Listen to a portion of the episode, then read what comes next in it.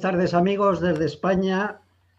Buenas noches a los que nos vean desde otros lugares. Buenas tardes a los que estáis en Estados Unidos para escuchar a nuestro gran analista Saúl Montes Bradley, que tantísima gente llevaba tiempo pidiéndome que por favor le trajera para hablar de todos estos procesos eh, político-judiciales con los que está siendo acosado Donald Trump. Y bueno, por fin hemos encontrado el momento de, juntarnos. Hasta ahora no había sido posible. Eh, yo he estado muy liado, él también ha tenido sus compromisos.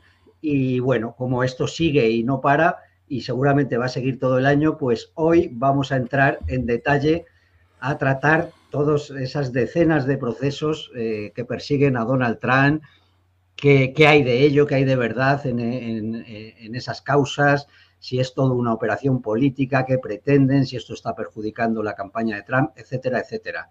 Eh, Saúl, muy buenas noches y bienvenido y gracias una vez más pues, por poner tus conocimientos al servicio de todo nuestro público.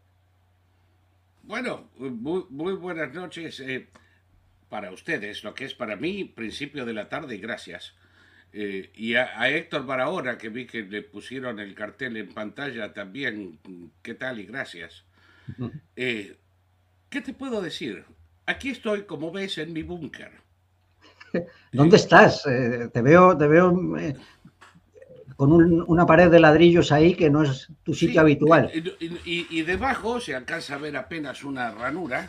Está el hogar con el que pienso calentarme en los meses de invierno. Estoy en un búnker en el sótano de mi casa en Virginia. ¿eh? y me he metido aquí eh, porque, eh, ¿qué puedo decirte? No es miedo a una guerra nuclear, pero es que está estallando tanta bomba de mierda que no quiero que me salpique. Pues ahora... Es impresionante. ahora, nos va, ahora nos vas a contar en detalle todo lo que lo que está pasando. Mira, dice Iván que nos haga sitio, que nos vamos a tener que ir todos para allá, porque en Estados Unidos las cosas están revueltas, pero en España ya no te quiero contar. Yo no sé si va a existir España. No, no, en, España no sé si existe a esta altura del partido. Ahora tengo entendido que el rey le ha pedido a, Pedro Sánchez. ¿Te acuerdas cómo lo llamaba ese gilipollazo que estaba en la embajada ecuatoriana en Londres? Sancho Pérez. Sancho eh, Pánchez o algo así. Sí este imbécil ahora tiene que formar gobierno y ahí está arrastrándose hasta Bruselas, tratando de obtener los votos de sediciosos y terroristas para terminar de dársela por culo a España. En fin. La verdad, no, no sé quién se tiene que ir a dónde aquí. No lo sé, no lo sé, se está poniendo todo revuelto. Está feo eso. Está feo, está feo y bueno, Iremos hablando en, distintos programas también sobre, sobre lo que pasa en España, pero hoy quería que nos centráramos en todos estos procesos de Trump que aquí se lee y se escucha cada cosa impresionante. Pero antes de eso, me ha pedido mucha gente, porque claro, ayer cuando ya fijamos este programa para hoy, pues de pronto ha saltado la noticia de la destitución de Kevin McCarthy eh, como presidente de la Cámara Baja del Congreso. Y bueno, que esto además ha sido promovido por otros eh, congresistas republicanos. Y entonces, bueno, esto ha desatado, hay gente que me ha preguntado varias cosas, alguno me ha preguntado incluso si, si era que había rumores de que podrían llegar a nombrar a Donald Trump como presidente de, la Cámara, cosa que me, yo he dicho, bueno, no lo creo, la verdad. Otros me preguntan si es cierto que, primero, que es la primera vez que ocurre, como se ha dicho en algunos medios, y segundo, si eso deja eh, el Congreso paralizado eh, toda la acción legislativa o, no. Es un trámite que, no, que no impide la acción legislativa. Em, empecemos con esos tres. qué ha pasado y, y contéstanos. empecemos con esos tres para contestar las preguntas y luego vamos a las disquisiciones. Eh, es la primera vez que se hace exitosamente, no es la primera vez que se hace. Es también un poco idiota hacer esa comparación porque el proceso antes era diferente y se cambió en enero de este año.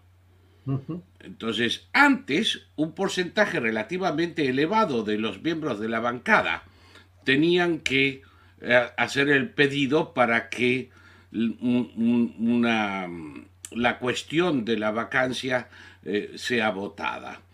una de las idioteces que hicieron en enero, en el compromiso que culminó con la elección de McCarthy, fue que bastaba con el pedido de un solo diputado para que se fuerce el voto. Uno. Nunca en la madre vida fue tan fácil. Por eso era mucho más esporádico eh, que ocurra.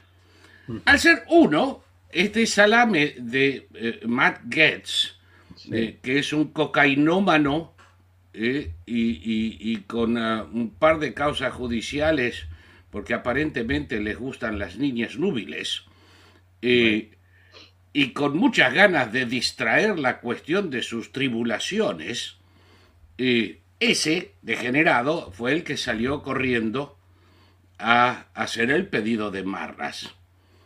Junto con él, yo los llamo eh, eh, Blanca Gaetz y los siete enanos, porque son enanos intelectuales, enanos políticos, son los liliputienses. ¿Te refieres a los ocho congresistas republicanos que han apoyado? Me refiero a los siete que acompañaron a, este, a estos delincuentes del intelecto, eh, que por cuestiones eh, eh, varias, hay una señorita Mace que quería sacarlo porque, porque McCarthy no hizo suficiente para promover la provisión gratuita de anticonceptivos. El país está yendo a la mierda y yo me preocupo aquí porque este hombre no reparte preservativos. Eh, hay, que estar en un estado de gracia muy singular. Otros, como Bob Good, que te mandé eh, eh, ayer una y hoy te mandé dos fotos más mías con él, porque yo trabajé en la campaña, yo lo ayudé a que sea diputado, acciones de las que me arrepiento como nunca nada me hizo arrepentir en mi vida. Con un criterio de mi parte de, bueno, no estamos de acuerdo en todo, pero por lo menos eh, su presencia en, en, en, la sala de representantes habrá de darnos números para tener el control de la agenda, mm. independientemente de las diferencias que tenemos. Aparentemente para él las diferencias que tenemos son mucho más importantes que la gobernabilidad del país. Y entonces se ha proclamado un y, esto no lo estoy inventando, ¿eh? conservador bíblico. Imagínate tú, conservador bíblico. Según este gilipollas, no sé para qué tenemos constitución, porque después de todo Dios nos dio la Biblia y allí está todo lo que hace falta para gobernarse. Madre mía. Ese cabroncete no es republicano, es un delirante. Entonces, ya le hice saber que eh, ayer me había, antes de ayer me había invitado a una reunión en Lynchburg para planear la campaña del 24, ya le hice saber que conmigo no cuente, excepto para patearle en contra. Cosa que voy a hacer con todas las fuerzas que el buen Señor me dé. Si es el que está en el cielo o el vecino que me dé algún tónico, no importa, que alguien me lo dé. Y lo juras con la mano sobre la Biblia. Lo juré con la mano sobre la Biblia, el Corán, el satiricón ¿eh? y el arte de la guerra. Así que ya, ya estamos cubiertos. Eh, no, no puedo decirte el grado de enojo que tengo con estos sinvergüenzas. Eh, ahí nos está sacando Adrián la foto con... Eso, eso es en Glover, Virginia. Eso es cuando hiciste, le ayudaste en la campaña, ¿no? Eso fue eh, antes de un acto de campaña. ¿Eh? que estuvimos ahí un, par de horas. Después hay otra en un acto de campaña que te mandé recientemente, tienen que estar allí, en, en, Cluster Springs, Virginia. Eh, porque lo hice todo lo posible. Y eso que yo estaba en esa época, anclado cuidando de mis padres en la Florida y me hice del tiempo para venir a Virginia para poder ayudarlo a este gilipollazo para que ahora haga esto. Sea, no bastan los que leen mal, los que leen mal la, la, la situación y dicen hay una fractura en el Partido Republicano. yo, lo acabo de leer, justamente eh, te lo iba a comentar porque dicen hay, ¿qué puedo una decirte? en el Partido Republicano. Hay aquí... El 97% del Partido Republicano lo apoyó a McCarthy.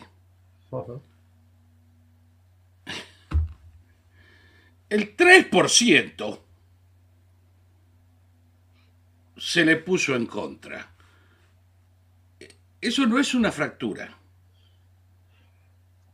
El partido está unido, o estaba unido detrás de McCarthy, pero es más o menos como en España, ¿eh? que, que, tú tienes dos partidos divididos poco más o menos que al medio, y entonces un delincuente común, un terrorista, un sedicioso, tienen poder de afectar la balanza de un lado o del otro, entonces Feijóo probó y no pudo, y ahora Sánchez seguramente le va a entregar el culo a los separatistas catalanes eh, y podrá formar gobierno, y resulta que cuatro delincuentes deciden el destino de un país. Aquí, cuatro gilipollas han decidido el futuro del Congreso. Por lo menos hasta enero del 25, cuando entrará el nuevo Congreso en funciones que se elija en noviembre del 24. Y, ¿Cómo decirlo? ¿Queremos un sistema abierto? Lo tenemos. Y los imbéciles también votan. No, no hay otra no, no hay por qué buscar razones profundas, porque no las hay. Y las otras cuestiones que, me hacían oyentes de si puede ser trans y quién va a ser el, sustituto. Ah, sí, como, y como poder ser, puede ser. Si esto bloquea el, proceso, los procesos legislativos. Sí, hay, hay, hay, tres cosas. Como poder ser, puede ser Putin, puede ser Xi Jinping, eh, puede ser el cadáver de Mao Zedong. No, me eh, digas que no hay que ser ni siquiera norteamericano para. No hay que ser un carajo de nada. El Congreso puede elegir como su director a quien se le den los huevos. Hay que ser ciudadano para ser electo al Congreso. Pero los congresistas son soberanos. La sala de representantes es una sala soberana, no tiene autoridad alguna sobre ella, excepto la Constitución. Y la Constitución dice que ellos pueden elegir a su presidente de Cámara, pero no pone ningún límite ni condición eh, que ese presidente deba cumplirlo. Pueden ir a buscar al cementerio si todavía respira, qué sé yo. lo pueden poner a quien se les dé la gana. ¿Pueden ponerlo a Trump? Pueden ponerlo. ¿Lo van a elegir a Trump? Ni en pedo. No hay ninguna posibilidad. ¿eh? La cosa ahora está entre el, que lo seguía en jerarquía, Emer, a, McCarthy, y eh, Jim Jordan dijo que él estaría dispuesto. Eh, hay que ver si hay suficientes dispuestos a votar por él. hay cuatro o cinco nombres. Se, habla de Scalise, el que fue baleado por un terrorista demócrata eh, mientras jugaba al béisbol en, un amistoso entre eh, representantes. Eh, a todo esto has visto que nunca se habló mucho de ese terrorista demócrata que baleó a cuatro representantes republicanos y lo mandó a Scalise poco más o menos al borde del hoyo. Y de, ese no se habló más, ¿eh? La prensa, mutis por el foro. Nadie se puso a gritar que hay que controlar armas, nada, eso es. Eh, Escalice, que sobrevivió eventualmente sus heridas, eh, tiene mieloma, que, es eh, muy parecido a lo que mató a mi padre el año pasado, que es un, cáncer de, de la médula, eh, no produce glóbulos blancos ni glóbulos rojos y ya puedo decirte cuál es el desenlace. Como lo agarraron un poco más temprano, va a durar un poco más, pero antes de dos años está muerto. No hay cura, no hay cómo darle vuelta, es una versión singularmente agresiva de la familia de la leuquemia. Entonces, eh, yo no creo que Scalice esté para estos trotes. Ahora, nótese que la prensa habla mucho de Scalice, pero no habla de su situación médica. bueno, veremos. ¿Y, queda bloqueado eh, la acción del Congreso hasta que no se nombre un nuevo y sí, porque eh, muchas actividades no se puede votar sobre nada. no se pueden emitir supinas o demandas para que alguien se presente a declarar en un comité porque los comités que mandan esas órdenes las hacen sobre la autoridad del presidente de la Cámara. Si no hay presidente de la Cámara, no hay quien pueda autorizarlo. Entonces, el 90% del negocio de la Cámara está en este momento paralizado y va a seguir paralizado hasta la elección de un nuevo presidente de Cámara, que luego tendrá que confirmar a los miembros de los comités, a los eh, presidentes de los comités, recién entonces, por ejemplo, el comité que eh, abrió eh, McCarthy para investigar si hay causa para un juicio político a, la rata nauseabunda que está en, en, la Casa Blanca, eh, y la peor rata de su hijo, ese juicio político no, pero eso está paralizado porque no se puede llamar a nadie a declarar, entonces eh, fíjate que estos tíos que, pretenden actuar desde un extremo del Partido Republicano que quiere el juicio político a Biden y que no haya eh, eh, arreglos presupuestarios, en realidad lo que hicieron fue mandar al hoyo cualquier posibilidad de detener la marcha del gasto público o de hacerle juicio político a Biden o de cualquier otra. Y a todo esto votaron esos ocho republicanos junto con 216 demócratas. ¿De qué lado están? Tienes 212 republicanos aquí 212 republicanos aquí, sí, y 216 demócratas y 8 republicanos aquí. ¿Quién está de qué lado? Payasos, son payasos. Bueno, pues estaremos pendientes de ver a quién, a quién se elige y cómo se reactivan esos, ese proceso eh, o ese inicio o investigación sobre si se puede hacer un impeachment a Biden, que ahora hablaremos también de, ese tema. Si, fuera mi elección sería Jim Jordan, eh, aunque no le deseo a Jim Jordan, él es amigo, no le deseo lo que viene con esto. Eh, es, muy difícil. Y, y, hay que cambiar las reglas. No puede ser que un solo alumnado un jueves de mañana pueda poner una moción que tiene que ser votada sí o sí, dándole a los demócratas la oportunidad de actuar para la remoción del presidente de Cámara. es, inconcebible, no se puede hacer sobre nada, no se puede hacer eh, sobre una ley eh, eh, para mejorar la calidad de los pañuelos de papel tisú, pero sí se puede hacer para poner el país patas para arriba.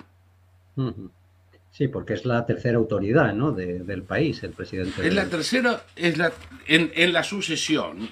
En la sucesión. En la sucesión presidencial, eh, desde que se rehizo en la, enmienda, ¿cuál fue? 25, creo.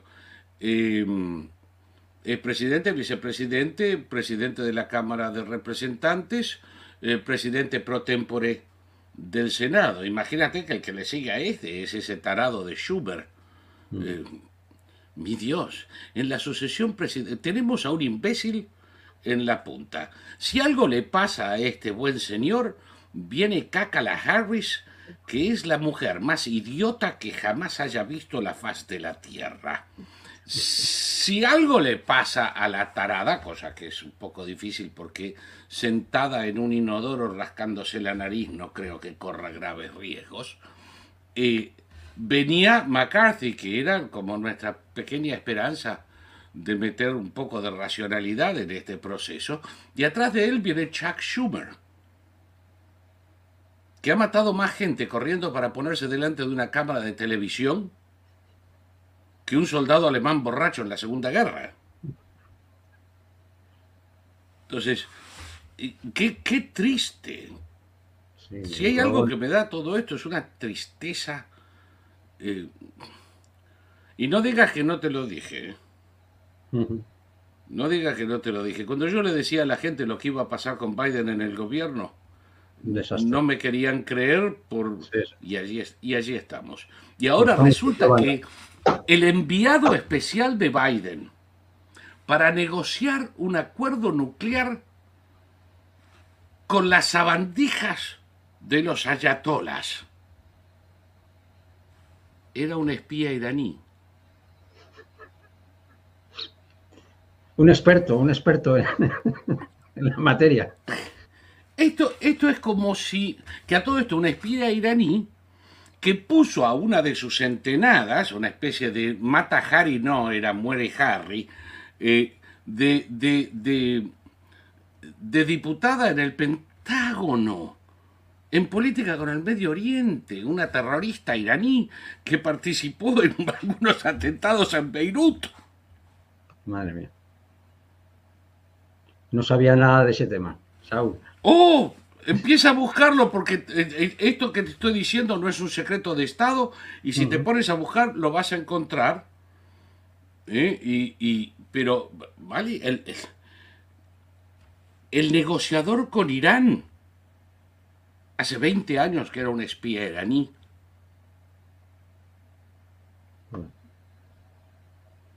Y el pacto que hizo con Irán contaba con Putin como garante.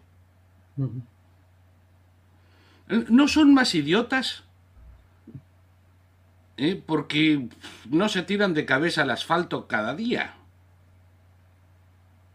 No, no es posible, no tienen corteza frontal. Pero nadie, nadie en todo el gobierno, nadie hay ahí que maneje un poco los, los hilos, que asesore, que sepa quién, a quién nombran. Porque es que no se entiende lo que está haciendo el gobierno.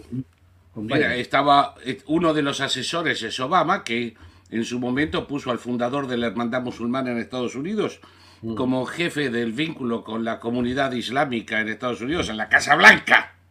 Cierto, cierto. Entonces, ¿qué, qué me va a sorprender?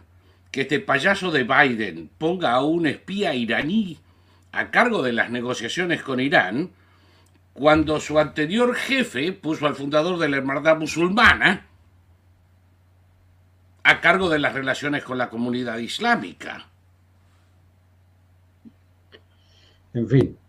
Gramsci debe estar muriéndose de risa en la tumba.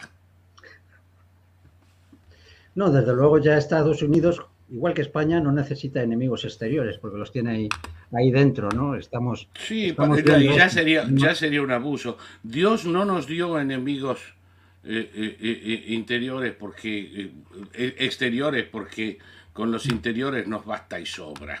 A nosotros también, Saúl, aquí en España no nos hacen falta.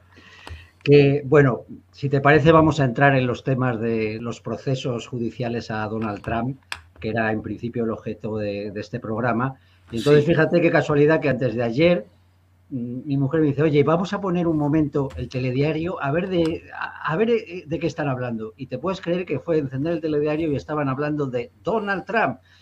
Decía, decía la, periodista, decía que ya estaba demostrado que Trump había cometido fraude empresarial y que muy probablemente, y la fiscal general de Nueva York, pues le iban a eh, impedir que eh, dirigiera cualquier empresa y le iban a retirar sus, sus negocios, ¿no? Así, eh, algo así más o menos contaba.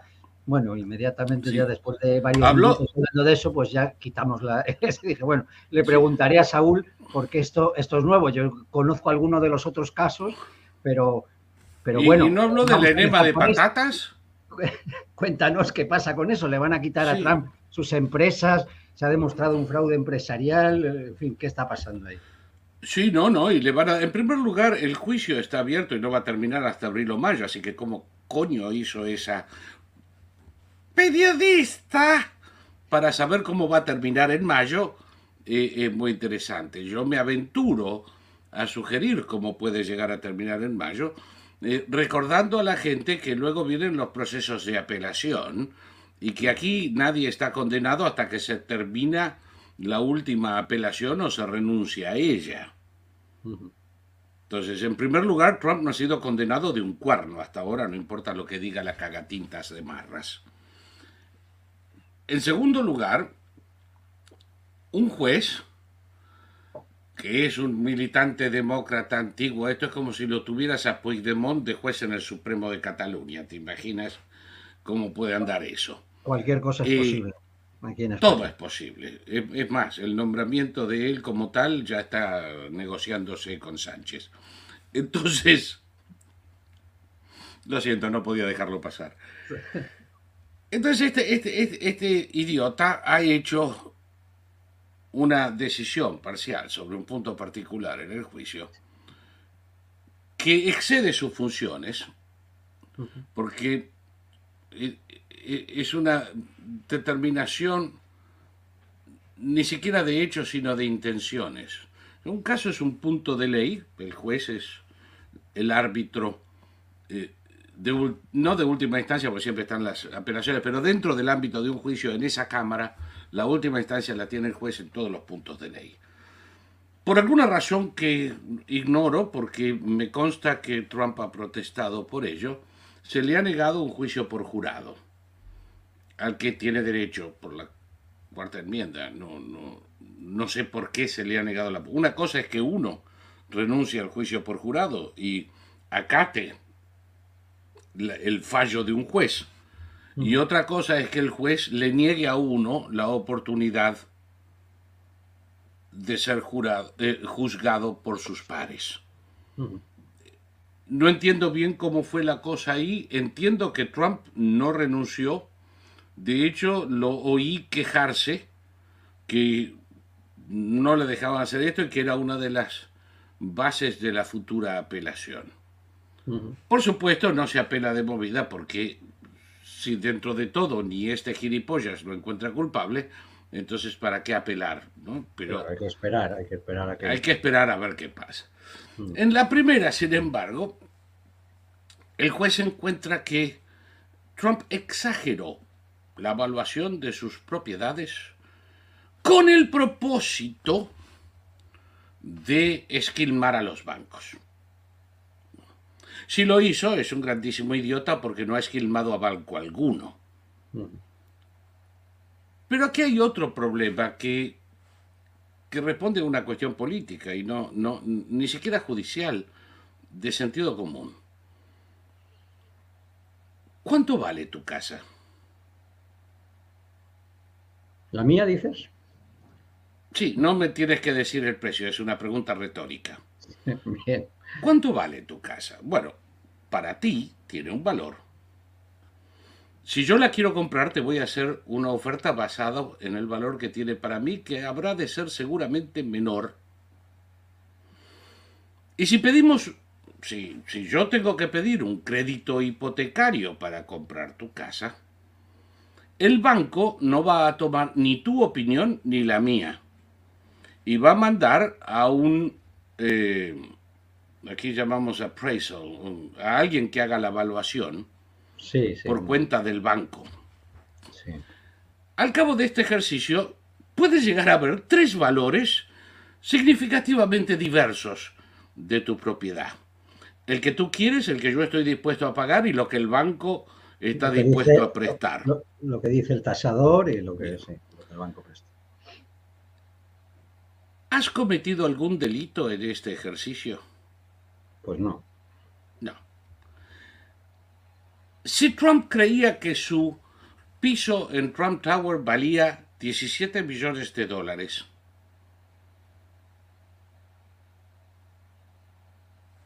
¿comete algún delito en creerlo? Luego va a pedir un préstamo a un banco para que le presten 15 millones de dólares contra la propiedad colateral que vale 17 millones de dólares. Pero el banco no le va a prestar un maldito centavo sin hacerlo evaluar por su propia cuenta y cuando efectivamente se haga el préstamo, no habrá de depender sobre los deseos sexuales de Trump, sino sobre la tasación que el banco haya hecho. Evidente. Bueno, lo que el juez falló es que no, que porque él lo listó a un precio mayor estaba cometiendo fraude. Esto no resiste apelación en primera instancia, no hablemos de la Corte Suprema, que lo que va a hacer es perdérselo por el tujes a la fiscal y al resto de esos sinvergüenzas. Yo te mandé un video de la fiscal en Nueva York haciendo campaña. En ese video ella dice dos cosas que son increíblemente significativas. En la primera ella se refiere a Trump como este presidente ilegítimo en el 2018. ¿Dónde carajo están los jueces del 6 de enero que no la han arrestado aún? ¿Cómo puede una fiscal, aunque sea del estado de Nueva York, declarar públicamente la ilegitimidad de un presidente que ha sido legítimamente electo inaugurado y lleva dos años gobernando. ¿Dónde, ¿En qué radicaba la ilegitimidad de Trump? Entonces, ese solo video es suficiente para descalificarla a esta idiota. No solo para descalificarla, sino para echarla a patadas en el culo, porque no puede ser oficial de la corte quien se caga en la ley y la constitución como lo hace ella. Sí, además ella en su campaña prometía que iba a perseguir con saña a Donald Trump. Esa es la segunda. Una Esa es la segunda. Clara que, Sí, pero no es solo animadversión, eso es lo que menos me preocupa. Yo no te voy a decir inquina, pero no tengo, por ejemplo, a Obama o a los Biden en mi mayor estima. Pero yo también te dije, antes de las elecciones, que iba a haber fraude. Sí. Después de las elecciones discutimos todas las vías posibles para confrontar ese fraude.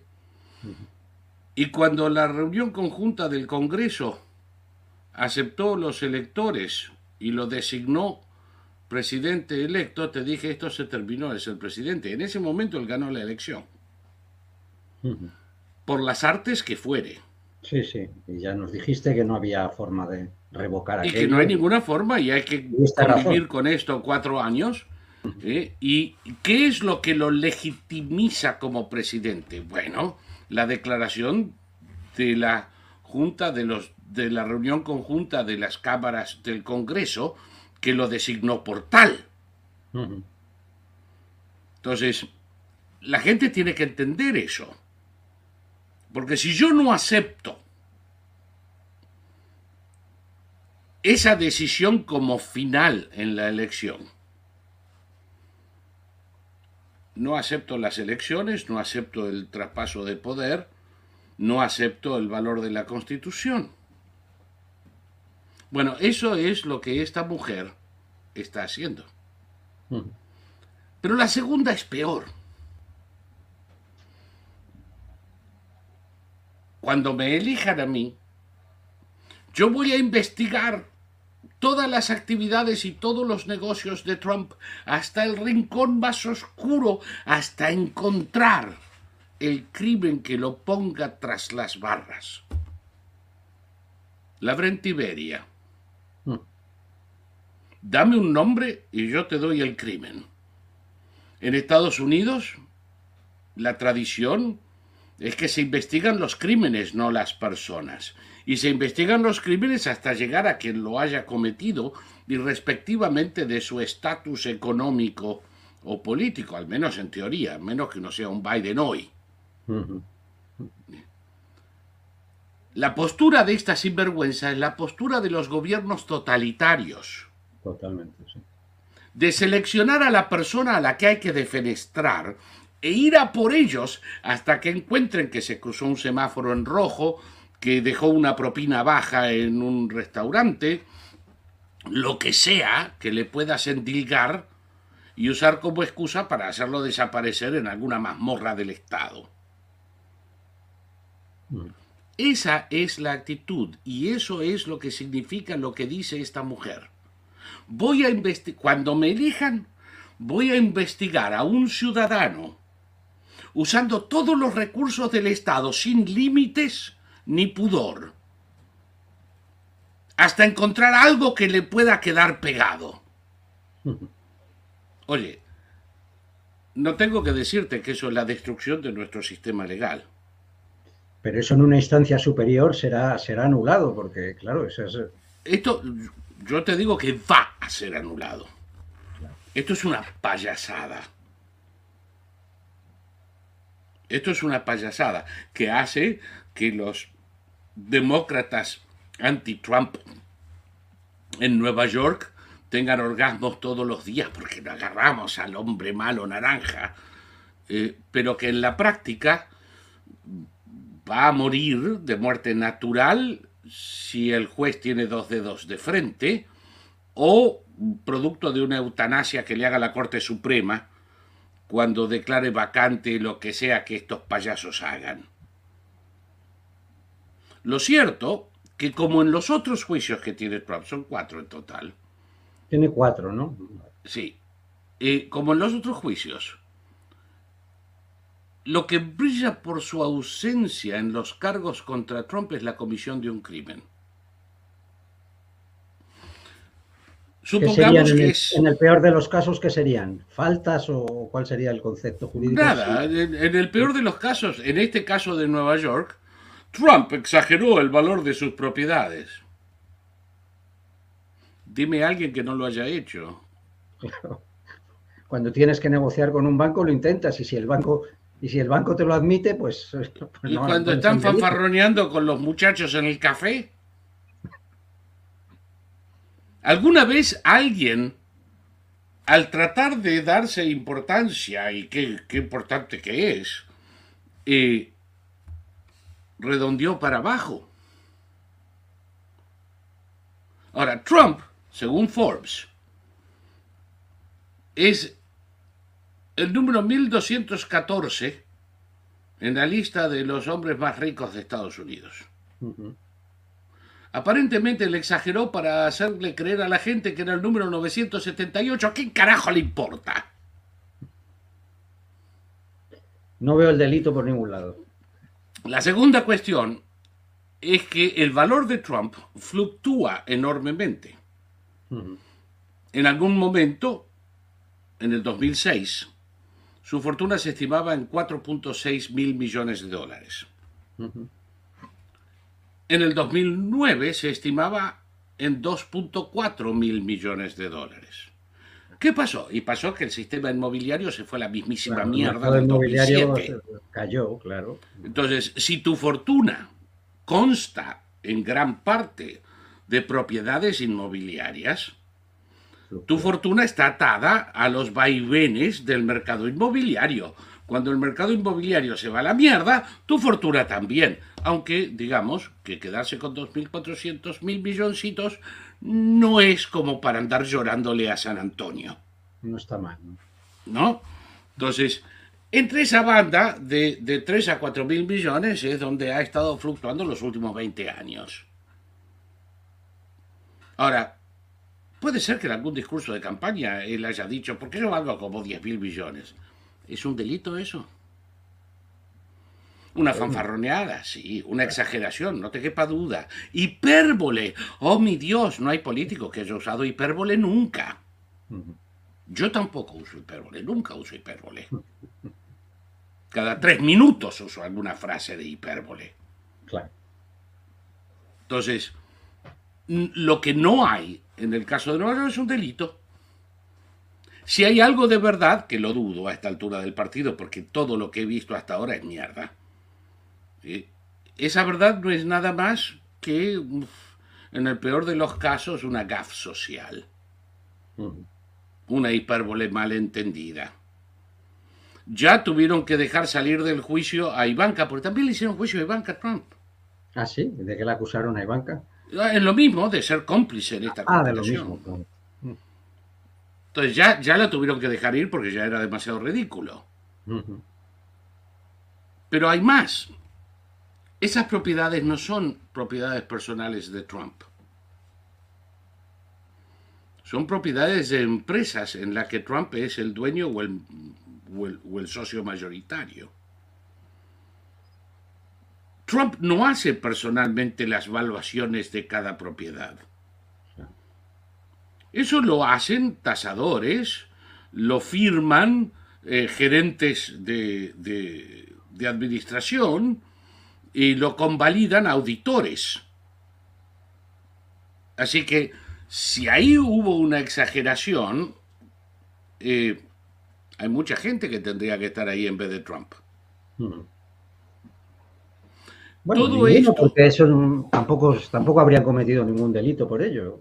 No, no, no. Además, yo diría exactamente lo mismo. Ellos pueden evaluarlo usando. Y además es muy fácil yo tenía en una época de mi vida que evaluar empresas. ¿Cómo carajo haces para evaluar una empresa? No, no, eso es. había varios métodos. Sí. Evaluarla en función de la recaudación. De los beneficios que tenga. ¿Cuánto, no, no los beneficios, ¿cuánto cash flow genera? Mm. Dos, evaluarla en función del beneficio neto, de mm. ese cash flow que genera, cuánto le queda en el bolsillo después de pagarle las mordidas a todos los funcionarios, especialmente en Sudamérica, ¿no? En España también pagamos, bueno. Puedes evaluarlo en función del valor de las propiedades a su nombre, que por supuesto habrá que tasar usando uno de una docena de métodos cuánto valen otras propiedades similares, mm. si es que las hay, eh, cuánto vale el metro cuadrado promedio en ese pueblo. Mm. Eh, para cuando terminas de evaluarla en sus diferentes, tú terminas con valores que son terriblemente diversos. Usando el mecanismo de, ingresos, yo puedo llegar a evaluar una empresa en 3 millones de dólares. Eh, si uso el valor de libros de las propiedades, eh, puede estar en 5 millones de dólares. Si uso eh, el rendimiento neto, puede estar en 2. Y todos esos números son legítimos, mientras yo te diga cómo los obtuve.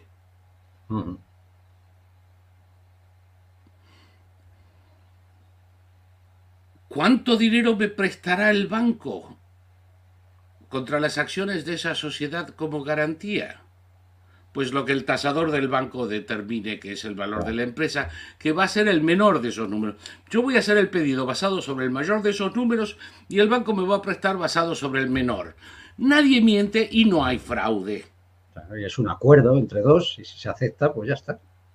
Entonces, toda la gente que está hablando de fraude en este caso no sabe de qué carajo está hablando. Ya. Pues ese caso me queda claro porque ya me alarmó cuando, bueno, yo ya sabía que, en fin, que claramente la periodista o no sabía de lo que hablaba o estaba directamente. No, está, repitiendo, está repitiendo la propaganda demócrata, es una cagatita. Está repitiendo y ya está, y no, sabe. no, no es una periodista, es un operativo político. Sí, sí, sí. Bueno, ellos tiran de las agencias y tiran de lo que diga allí el New York Times, el Washington Post, etcétera, y las, grandes agencias y ya está. Su investigación es, cero, ¿no? Y, su conocimiento. Es, es, una copista. Ah, y su conocimiento del sistema político y judicial de Estados Unidos, pues es menos, menos 10. Menos. Nada. ¿Te, ¿Te, acuerdas la que hablaba del uso de cocinas de gas, la imbécil? ¿Cocinas de gas? Una vez me mandaste una periodista que estaba hablando de, ah, sí, sí, sí, de que en Nueva York usaban cocinas de gas porque no han descubierto la eléctrica. Si será imbécil. En fin, pues si te, parece, cuéntanos los otros tres procesos que tiene abiertos. los otros tres, más o menos rápido, porque en total hay 91 cargos criminales. Efectivamente, eso te iba a decir, porque yo había leído que tenía más de 90. O sea, yo, Además, yo cada, cada semana leo uno nuevo. O sea, me digo, ¿pero qué, es esto? O sea, hay una persecución obsesiva. Pero abiertos los 91, sí. sí, los 91 en realidad se originan en cuatro y los cuatro son falsos y no hay un maldito crimen en todas las causas. Una de las causas es la de Florida, sí, lo de eh, los documentos. por la retención de documentos clasificados en Mar-a-Lago. Sí, esa es la que más ha sonado eh, de todas. Cuéntanos. Eh, en tanto él llevó esos documentos allí cuando era presidente, no hay violación de ninguna ley. La ley que gobierna esas acciones es el acta de documentos presidenciales, que es la única ley que no se menciona en los cargos.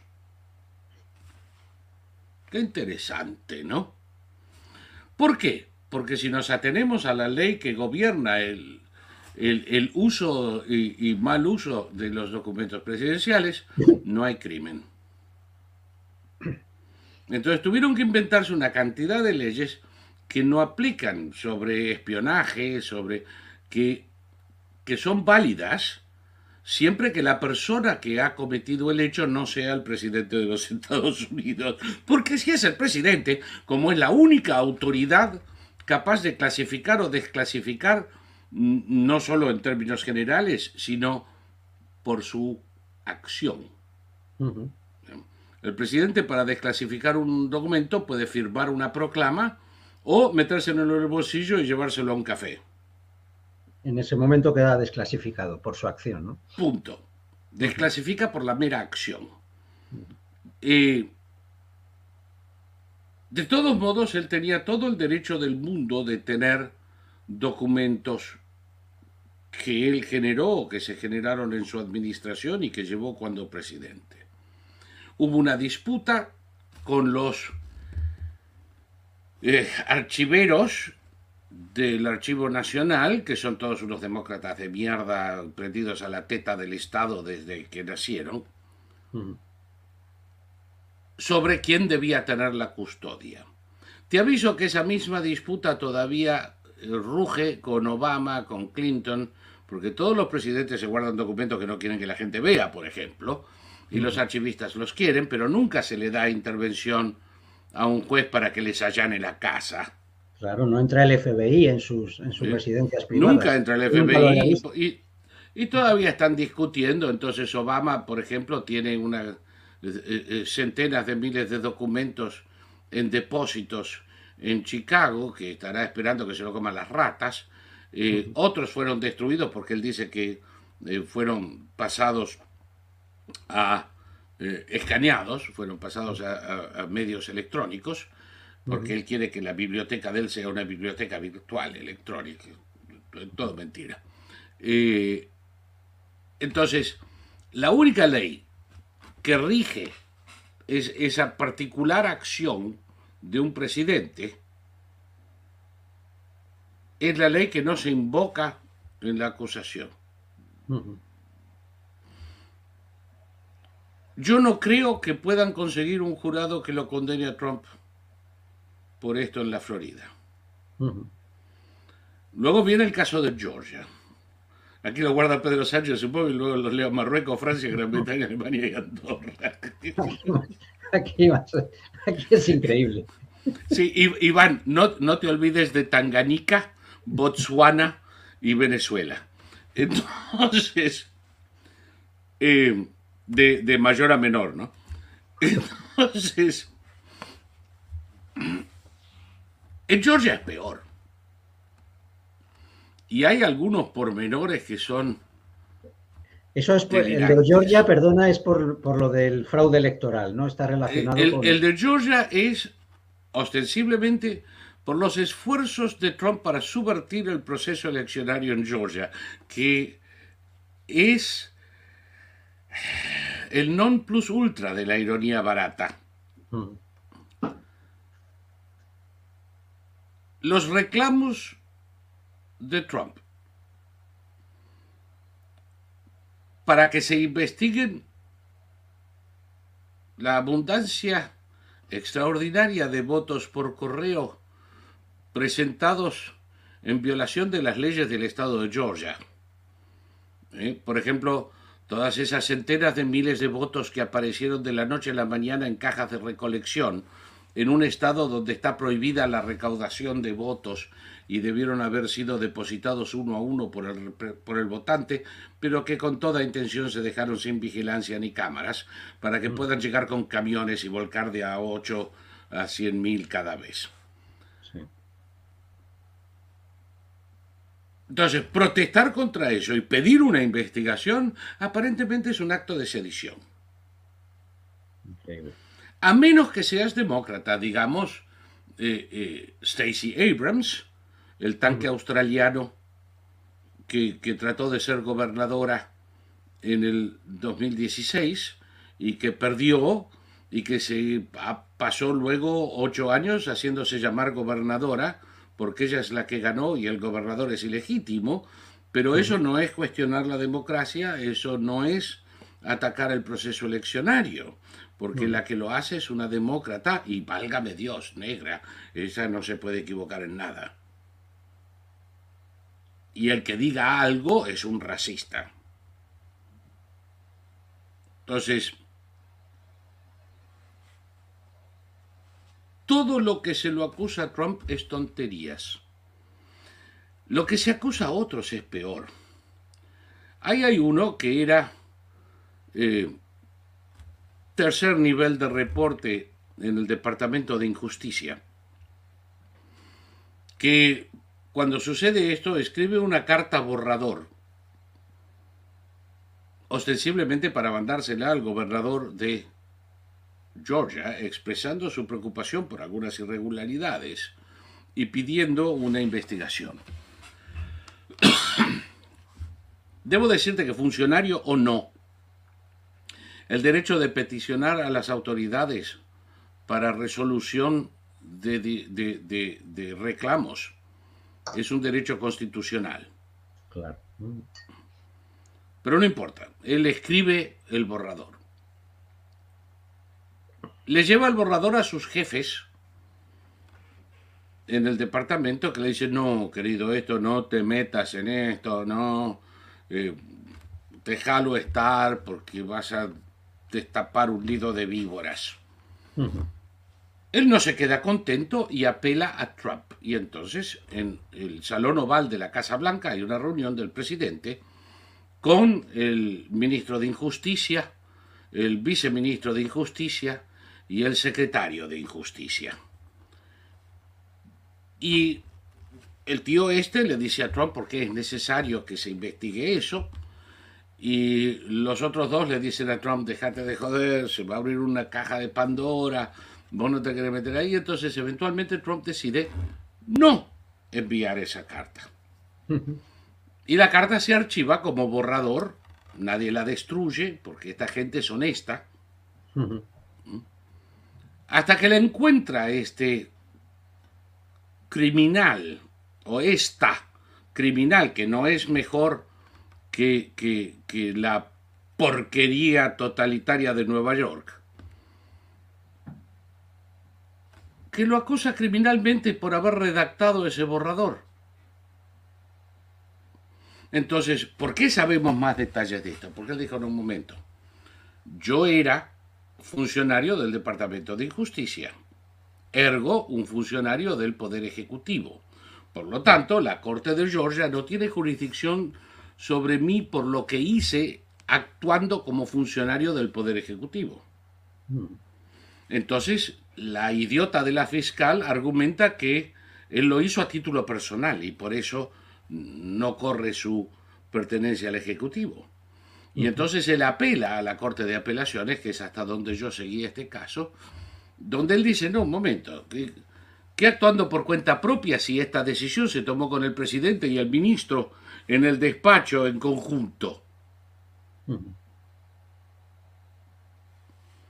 Entonces, ¿Cuál es el crimen en haber escrito ese borrador? ¿Pensar feo?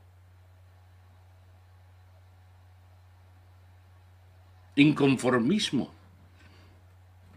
Lo mandamos a la isla en Cornwall a hacerle compañía al número 6. ¿Cómo sigue esto? Pero ¿qué es lo que ellos, o sea, los acusadores que alegan? ¿Sedición o cuál es el delito? Sedición. Sedición, ni más ni menos. Madre mía. Entonces, insurrección, sedición, están locos. No hay la más mínima base para soportar las acusaciones. Y no hay nada que... Porque Trump dijo que él creía que le habían tocado el culo con la se la tocaron, pero además lo digo yo, ¿eh? agréguenme al juicio cuando se le dé la maldita gana. Y es su derecho ciudadano. Claro. Él no llamó a que el pueblo en armas responda a su comando y se presente en Arlington para organizar la toma del poder. Que hubiera sido una insurrección y un acto de sedición. Él no hizo hacer un plebiscito para ver si nos separamos de Estados Unidos. Referencia que no me podía perder de Puigdemont. Lo único que él dijo es Protesten pacífica y patrióticamente y recuerden que nosotros somos el partido de la ley y del orden. respeten a la policía y acaten su autoridad. Dejen saber cuál es su opinión y nada más. Eso es sedición. Yo te digo, sedición es poner a ese hombre en un juicio por haber hecho uso de la primera enmienda de la Constitución diciendo su opinión, para haber puesto en ejercicio la cuarta enmienda de la Constitución peticionando a las autoridades como le pidió al gobierno de Georgia que investigue. Ahora resulta que no demandar, pedir, rogar, porque se haga una investigación que aclare la cuestión, que a todo esto yo dije en aquel momento y lo digo ahora. Si los demócratas no tuvieran el culo sucio, hubieran ellos mismos demandado que se haga la investigación que pedía Trump para demostrar cuán equivocado estaba. Claro, exacto, para mostrar que el proceso había sido limpio. Que creo, creo, tengo entendido que están saliendo ya causas y oh, cosas. Hay, ya hay 3.200 condenas firmes. Por fraude electoral. Por fraude. Mm. Y eso solamente, eh, y lo puedes encontrar en el website del, Departamento de Injusticia. Eso solo a nivel federal. Después están las violaciones locales, donde en cada estado tienes las violaciones a la ley estadual y todavía no han rascado la superficie. Todavía están juzgando casos de fraude del 2012. Claro. Sí, sí, sí. Tú, ya nos lo explicaste en un programa que... Y, ahora... esta sabandija... Caso a caso, entonces, claro, y, ahora esta sabandija del, del gobernador de California, que acaba de nombrar reemplazante a la momia China de Diane, yo la llamo Beijing Diane Feinstein, porque esa es la que andaba paseándose 20 años con un espía chino metido en el auto. Eh, por lo menos no se la follaba como en el caso de, de Swalwell con Feng Feng. Mm. Eh, acaba de nombrar reemplazante de Feinstein a una basura que en primer lugar es residente de y está registrada para votar en Maryland y ahora es la nueva senadora por California, que es una militante del eh, sindicato de, de, mucamas y limpia inodoros, eh, es EIU, que son justamente los que recaban los votos en los hogares de ancianos, en los hospicios, en los tanatorios, todos los que están a punto de morir votan. Como último acto en este planeta. No saben que están votando, pero no importa. No hay un solo comatoso que no haya votado. No, incluso algunos han votado ya, ya muertos. Ha habido, ha habido bueno, pues, ¿quién está contando? Es un milagro, un milagro que ha, que ha ocurrido en las últimas sí, elecciones. No, miren, justo hace, pero no se te ocurra pedir que lo recuenten o que le tomen el pulso al votante, porque se pudre todo. Entonces, esa basura en Maryland, activa, militante, participante en actos de violación de toda ley electoral, es ahora senadora por otro estado, cortesía de la basura de Newsom. Estamos todos locos, ¿no? Eso sí, a Trump hay que hacerle juicio porque él dijo, me cagaron. Que es libertad de expresión, él puede decirlo incluso si fuera... que se le dé la gana. Que, que es cierto, pero incluso si fuera mentira, él podría decirlo. Y, no es la primera vez que, que un, pre, un, un, candidato ha dicho que le... Que... Bueno, según Al Gore, Al Gore la Corte claro, Suprema le robó la elección. Claro, y más casos ha habido. Según Hillary Clinton, Putin sí. le robó la elección Exacto. para ayudarlo a Trump. Sí, sí, sí. Y según la fiscal de Nueva York que lo persigue a Trump, Trump era un presidente ilegítimo. Uh -huh. No podemos tener un estándar para todos, porque si aplica ese estándar para Trump en Georgia, tiene que aplicar para todos ellos también. Claro. Entonces, te voy a joder y no te quejes, ¿eh? porque si te quejas te jodo de nuevo y peor. Mm. Todo esto yo creo que mucha gente en Estados Unidos lo reconoce por lo que es. Todo esto, espera, hablamos de Nueva York. Ah, y falta, falta el juicio el caso en, de la, en, el Distrito de Columbia. Que es el de la, el de la prostituta o modelo, en fin, lo que... Ese es ¿no? el del...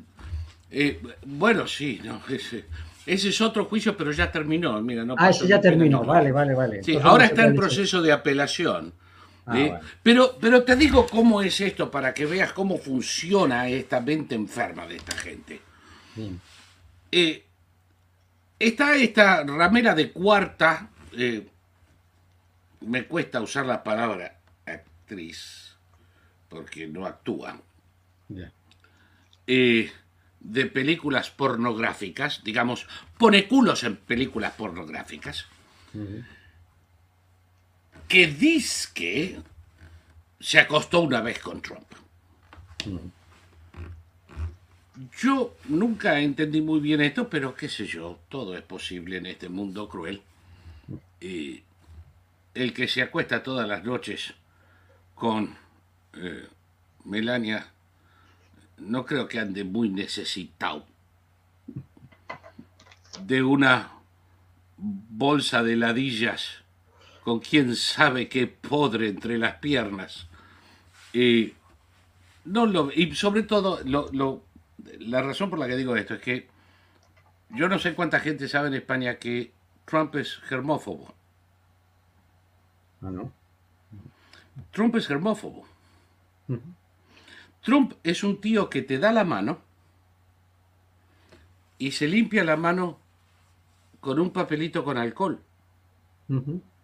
Para matar bacterias y virus, porque no toca nada.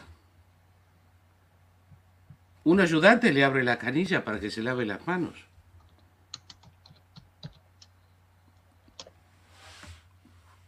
El esfuerzo que el hombre hace en campaña para darle mano a la gente y besar bebés, después se mete en el avión y se mete en un baño desinfectante. La idea es, es, como una conducta obsesiva esta, ¿no? Eh, o sea, la es, es, obseso compulsiva. Es, es, como estar, querer mucha protección de tu espacio, ¿no? Privado, que no... No, no, y hay, hay otros, hay otros insignes germófobos, mm. eh, pero el, el, asunto es el miedo a la enfermedad, y entonces, mm. si los gérmenes producen las enfermedades, hay que alejarse de los gérmenes. Eh, si el alcohol produce la muerte de mi hermano, yo no toco el alcohol. Ya, vale. Por eso les abstemio. Entonces, y no toca alcohol. No es que bebe con moderación. No Nada. Entonces, es lo único que toma es esto. Coca-Cola de dieta. Si alguna vez se prueba que eso puede producir una enfermedad, dejará de tomarla también. Entonces,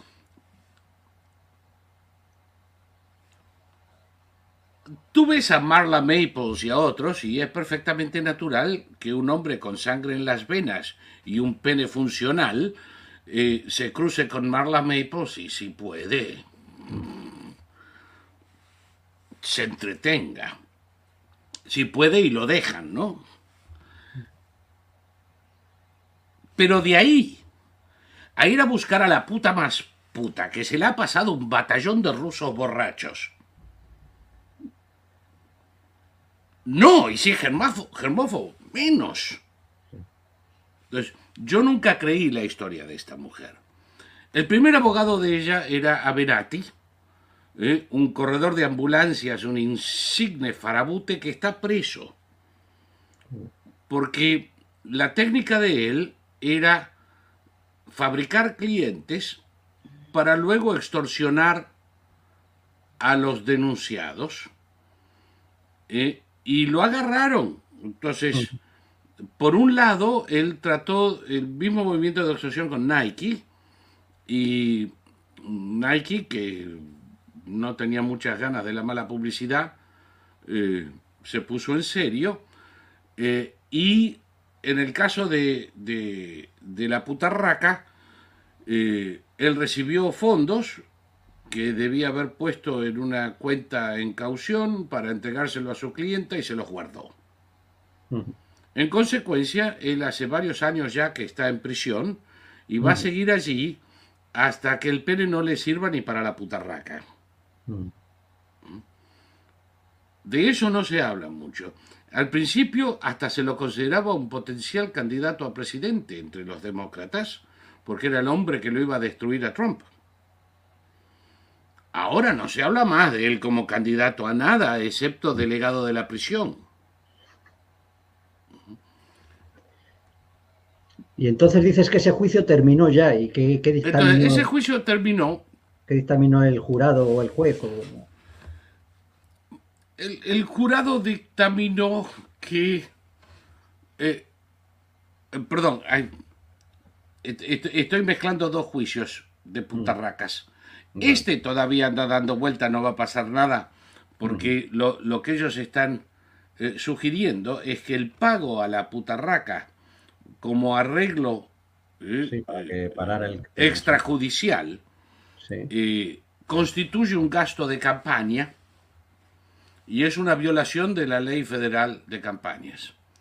Desafortunadamente para el idiota de Alvin, que, eh, que es otro fiscal de Nueva York que, está en esto, él no tiene jurisdicción sobre crímenes federales. Ergo,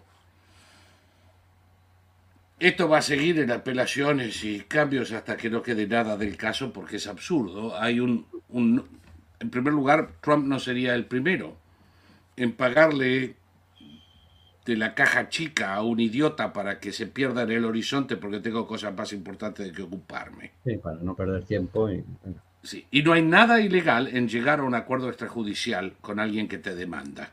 Mm. Ni hay y se dice en los acuerdos generalmente, ni hay presunción de culpabilidad alguna. Nadie reconoce haber cometido ningún delito, nadie acusa a otro de haber cometido algún delito, pero hemos decidido que es en beneficio de ambas partes terminarlo de esta forma. Sí, sí. Un acuerdo privado. Tú tienes un reclamo, yo tengo que pagarle 3 billones de dólares a mis abogados, toma 100 mil y no me jodas. Mm. Eso no es un crimen. Mm el fiscal de Nueva York trata de convertirlo en un crimen diciendo que eso en realidad es una violación de la ley electoral. Pero él no tiene jurisdicción para eso, eso tiene que ser un juez federal. ¿Qué dijo el juez federal? Que no hubo crimen. Que no había nada. otro juicio al pedo. Y después está el de la otra puta raca que dice que Trump la violó. Eh, el germófobo anda caminando por Nueva York a ver dónde la coloca, aparentemente. Si no es una puta de películas porno, es una frustrada que no hay quien se la dé.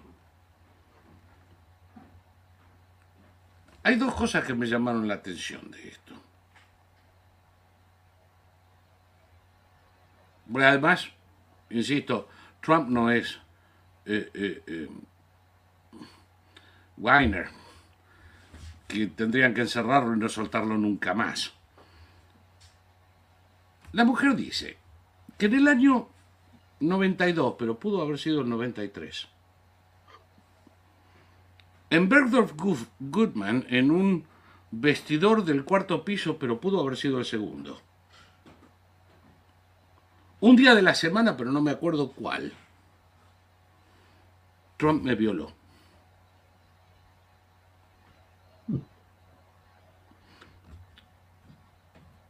La primera violación a los derechos del acusado es la falta de precisión.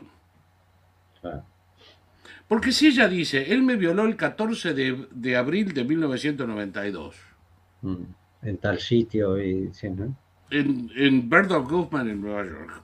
Mm. Y él saca prueba documental de que ese día estaba jugando al golf en Escocia. Mm. Ahí se, terminó. Se puede defender, claro, sí. Pero ¿cómo puedo yo mostrar que no hay ninguna posibilidad que yo haya estado cerca de esta loca de mierda? si no hay precisión. Los elementos del crimen tienen que dar el día y la hora en que se cometió y el lugar. También sorprende, Saúl, que sea 40 años después de la supuesta violación, ¿no? Imagínate tú, ¿eh? Y tuvieron que hacer una ley especial para que pueda. Los demócratas, en mayoría en Nueva York, hicieron una ley especial a instancias de la señora Kaplan, abogada de esta porquería con el mismo apellido de mi madre, la muy desgraciada, espero que no seamos parientes. Eh, y pasaron una ley que eliminó el estatuto de limitaciones para violaciones, eliminó la necesidad de probar un cuerno y al día siguiente de la aprobación de la ley se presentó el caso que ya estaba escrito. esto es una acción coordinada del Partido Demócrata en Nueva York y de esta basura demócrata editora de revistas de izmierda,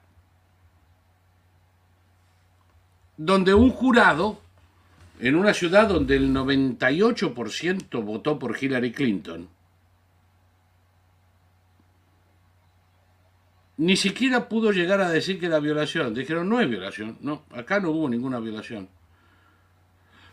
Pero él es culpable de harassment y tiene que pagar igual. ¿Y eso?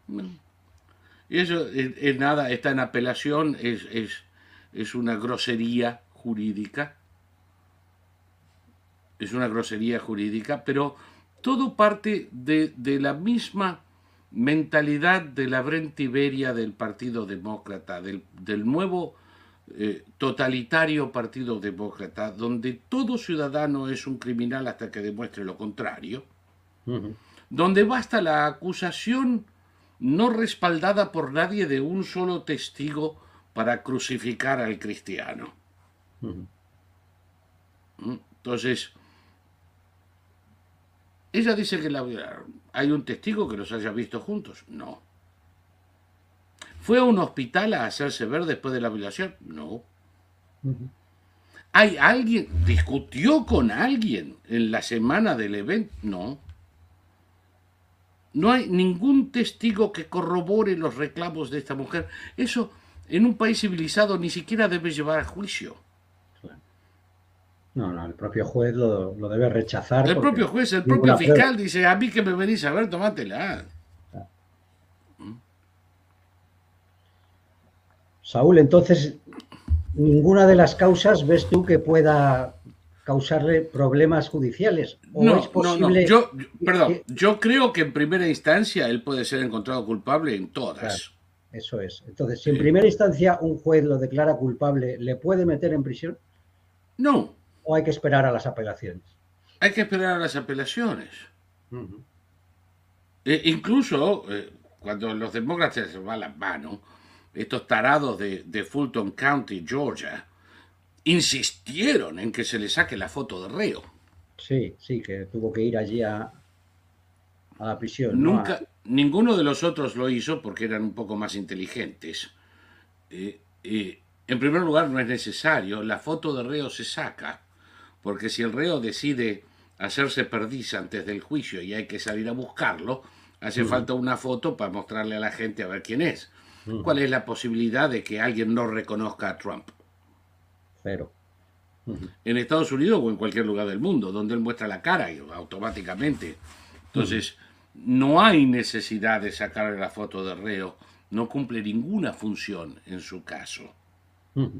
Entonces, en Florida, en Nueva York, eh, dos veces, en, en, Washington, no se sacó la foto de reo porque es un espectáculo deplorable que no cumple ninguna función. En Georgia insistieron y él se tuvo que ir a una cárcel de mierda en el peor lugar de Atlanta. Sí, sí, sí. Aquí lo sacaron todos los medios que... Eh, a sacarse la mal... Y él se sacó una foto de desafío. Que una hora después ya estaban vendiendo las camisetas y las jarritas con la imagen del Trump desafiante. Y su mm. popularidad dentro del Partido Republicano subió del 51 al 64% hace cuatro o cinco meses, Trump tenía un 40% en la interna. De Santis tenía un 22%. El tonto de Ramaswamy, que es lo más imbécil y cretino que la India haya aportado al acervo genético de la humanidad, tenía el 16. Hoy Trump tiene el 62, 63, según a que uno lea, pero en ese orden más o menos 5. y de Santis no puede pasar del 12. Ramaswamy está en el 6, 4, ahí casi al lado de Nikki Haley, y los dos muy por arriba de la, eterna caterva de 1% como Chris Christie, que no puede ganar una elección presidencial si solo su familia vota. Entonces, lo único que han hecho los demócratas es consolidar el apoyo a Trump dentro de los republicanos.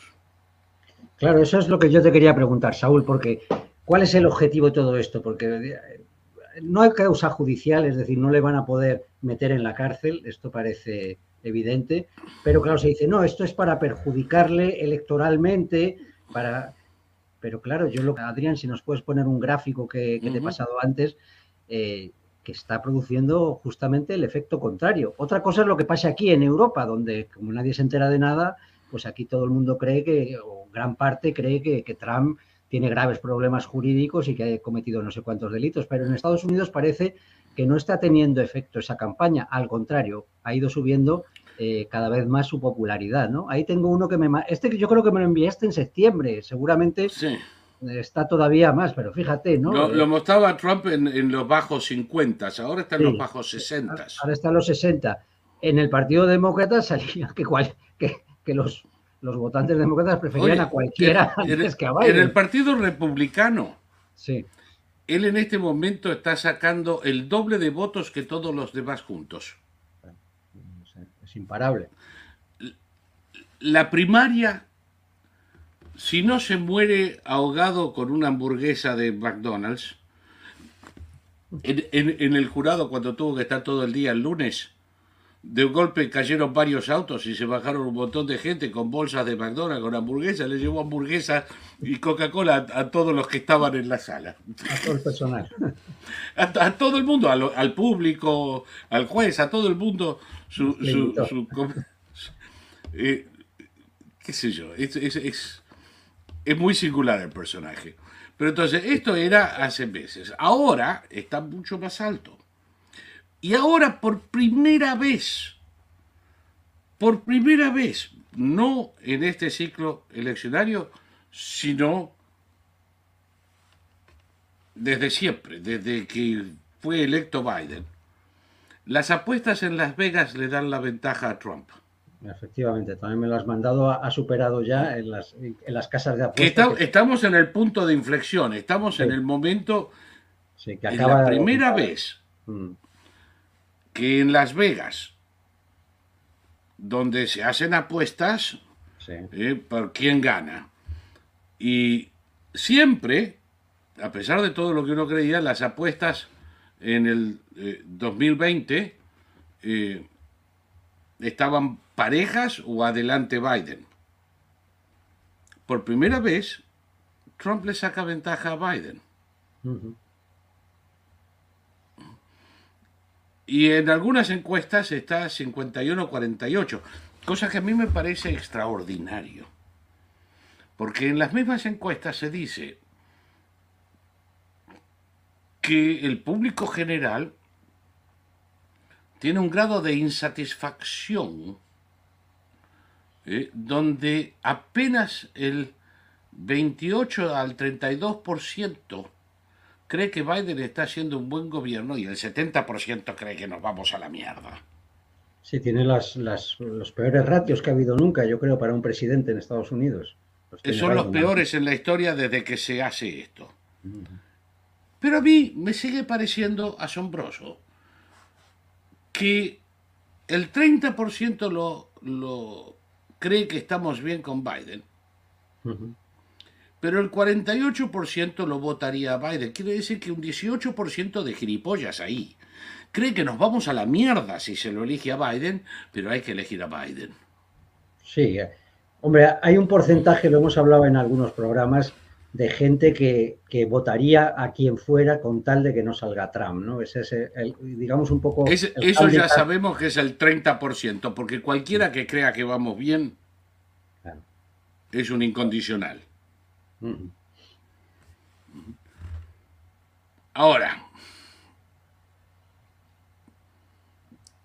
los demócratas esperaban que pintarlo a Trump como un delincuente, que ponerlo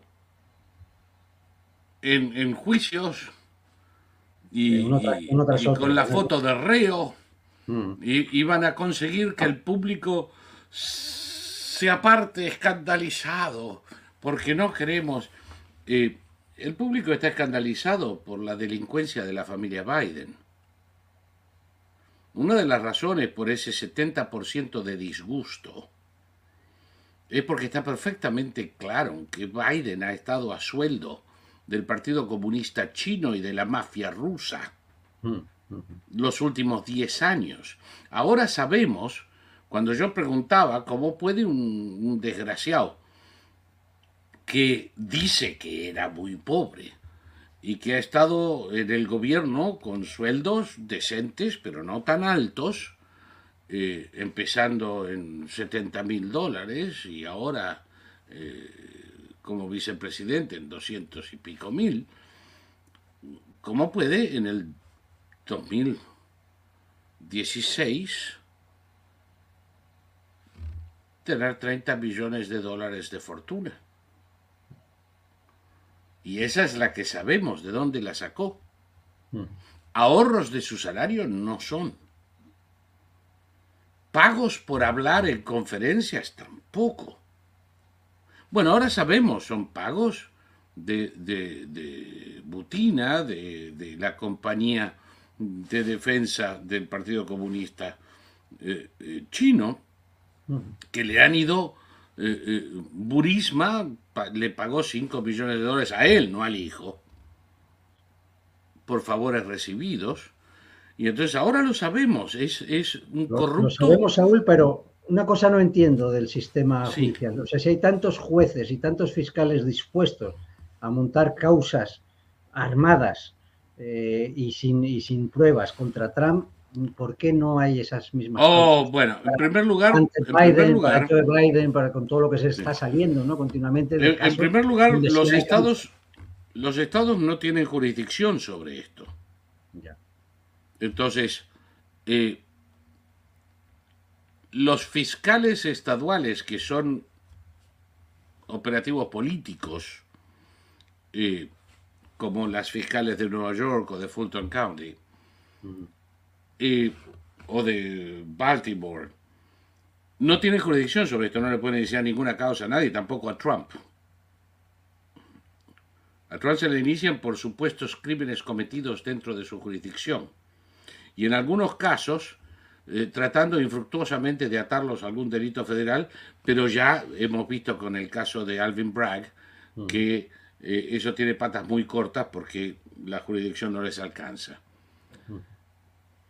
Mm. El Departamento de Injusticia está firmemente controlado por un alcahuete de Biden y que, eh, que ejerce sobre un ejército de demócratas que si tú te acuerdas yo me quejaba de ellos durante la eh, eh, presidencia de Trump, cuando la, jefa del Departamento de Seguridad Nacional, del Departamento de Injusticia, era eh Tashina Gauhar, que estaba permanentemente tratando de joder a la administración de Trump y, pasando información errónea o tardía al, al entonces eh, ministro de Justicia eh, y otros que ocupan los cargos civiles permanentes del Departamento de Justicia y que conforman una especie de estructura de demócratas a sueldo cuya función es joder a todo el que venga en el medio para luego dejar hacer a los demócratas lo que se les dé la real gana. Entonces, ¿cómo es posible que eh, eh, Hunter Biden no esté en juicio? Claro, es que es, es, es increíble con, con, lo que está saliendo de su laptop, ¿no? Su portátil, digamos. Bueno, su primer argumento era que la portátil no era de él. Ahora le está haciendo juicio a Giuliani por haber difundido su información privada. Porque además son así de idiotas. No, no es mío pero él se lo dio a un periodista y, y, y, y afectó mi privacidad. Pero estamos... No es mío, pero se está lleno de fotos suyas y de documentos donde aparece él en todos, todos lados. Madre mía, qué locura. Entonces, desgraciadamente estamos así. Hubo una época, y yo me acuerdo, no, no hace tanto tiempo, en que todos estos fiscales federales, independientemente de su partido político, una vez que asumían el cargo, eh, ponían a la nación por delante de sus inclinaciones. Claro, eso debe ser, así debe ser. Y, y supongo y que si habrá su madre, que irán haciendo. Y, y, si su madre o su padre, y ni hablar de su líder político, cometían un delito, iban atrás de ellos como a cualquier otro. Exacto. Ahora no. Uh -huh. Ahora no. Es, es, la mexicanización de América. Sí, se está viviendo esa degeneración del sistema americano a marchas forzadas, ¿no? Y a marchas forzadas. No es la primera vez. Uh -huh. No es la primera vez. Eh, hemos pasado por situaciones similares en la década del 20, uh -huh. decididamente en la década del 40, eh, eh, Roosevelt fue siniestro en la destrucción de las instituciones. Sí.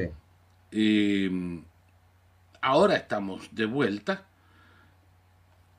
Supongo que este péndulo entre eh, libertarios y colectivistas que existe desde que Jefferson y Adams se agarraban del cogote eh, cada día, eh, seguirá. Mm. Eh, y en algún momento podremos declarar una victoria que durará X años y luego empezamos de nuevo. Eh, no estoy Eh, yo alguna vez te dije, la diferencia entre Sudamérica y Estados Unidos es que en Sudamérica son todos fascistas. Son fascistas los funcionarios de gobierno de todos los partidos. Son fascistas los curas y los rabinos. Son fascistas los sindicalistas y los verduleros. Son fascistas todos los que se criaron en esas sociedades de mierda y están vivos. Los que no están vivos son ex-fascistas. Entonces, no hay ninguna posibilidad de que ningún rincón de América Latina, como decía Bolívar a todo esto, jamás pueda ser gobernable.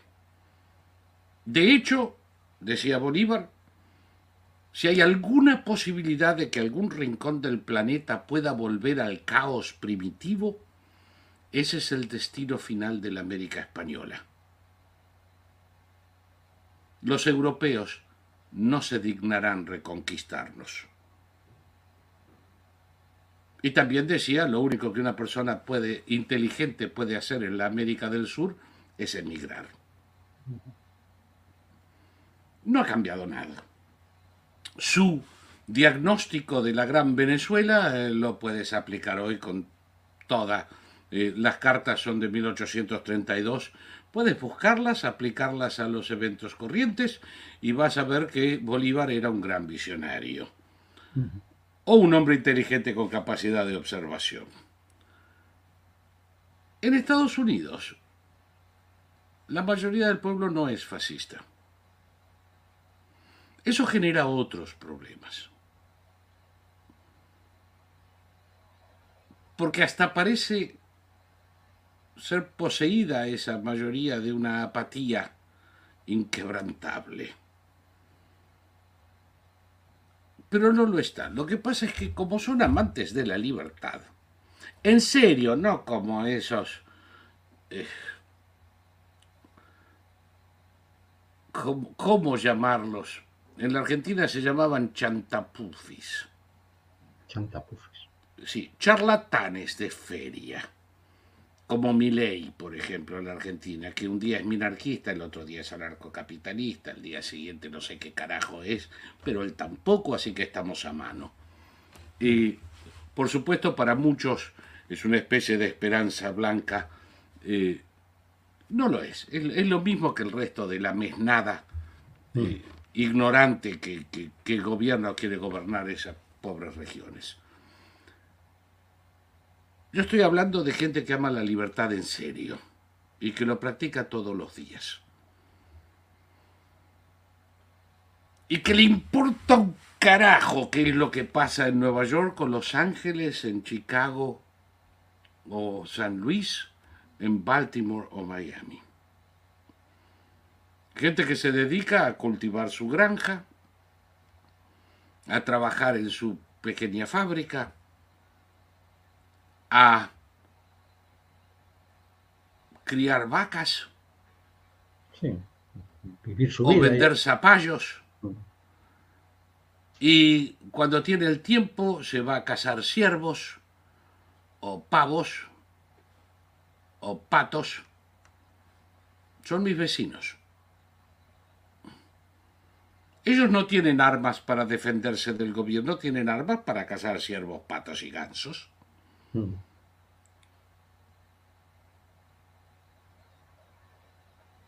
Y mientras no les toquen el culo a ellos, no es asunto mío. Entonces, hasta que la mala administración no hace que la ola de mierda llegue hasta sus casas. Y empiece a pegar en los escalones del Porsche de entrada. No se mueven, ni siquiera se van a votar. Mm. Son cultores del hacer y dejar hacer. Mm. Si los neoyorquinos quieren vivir en la mierda, eh, poniendo a los ilegales en hoteles cinco estrellas y a los locales que se jodan, bueno, ese es el problema de los neoyorquinos. si los californianos quieren subirse los impuestos hasta que se les caiga la lengua, y entonces cuando yo estoy pagando aquí 2 dólares 90 por galón de gasolina, en California están pagando 7. Pero eso es porque requieren una fórmula especial, con un número, una cantidad de sulfuro menor. Entonces tienen una destilería para toda California, porque tampoco se pueden construir destilerías. Que se jodan. ¿No quieres pagar 7 dólares el galón de nafta, de gasolina? Pues vente a Virginia a pagar 2,98.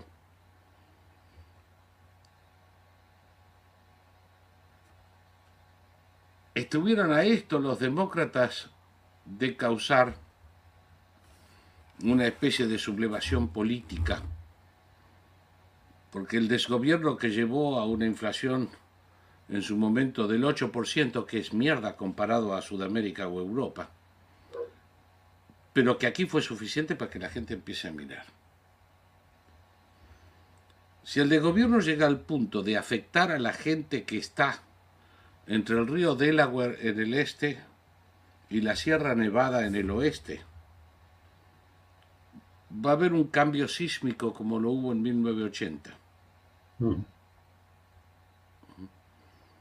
Hasta entonces, a mí me importa, a ti te importa, al 70% de la población americana le importa un cuerno. ¿Qué es lo que pasa en Ucrania? Si Meloni tiene diarrea o no, si los catalanes se comen entre ellos o no, aquí a nadie le importa una mierda. Sí, ellos viven su vida y dejan, y dejan vivir hasta que no les afecte, claro.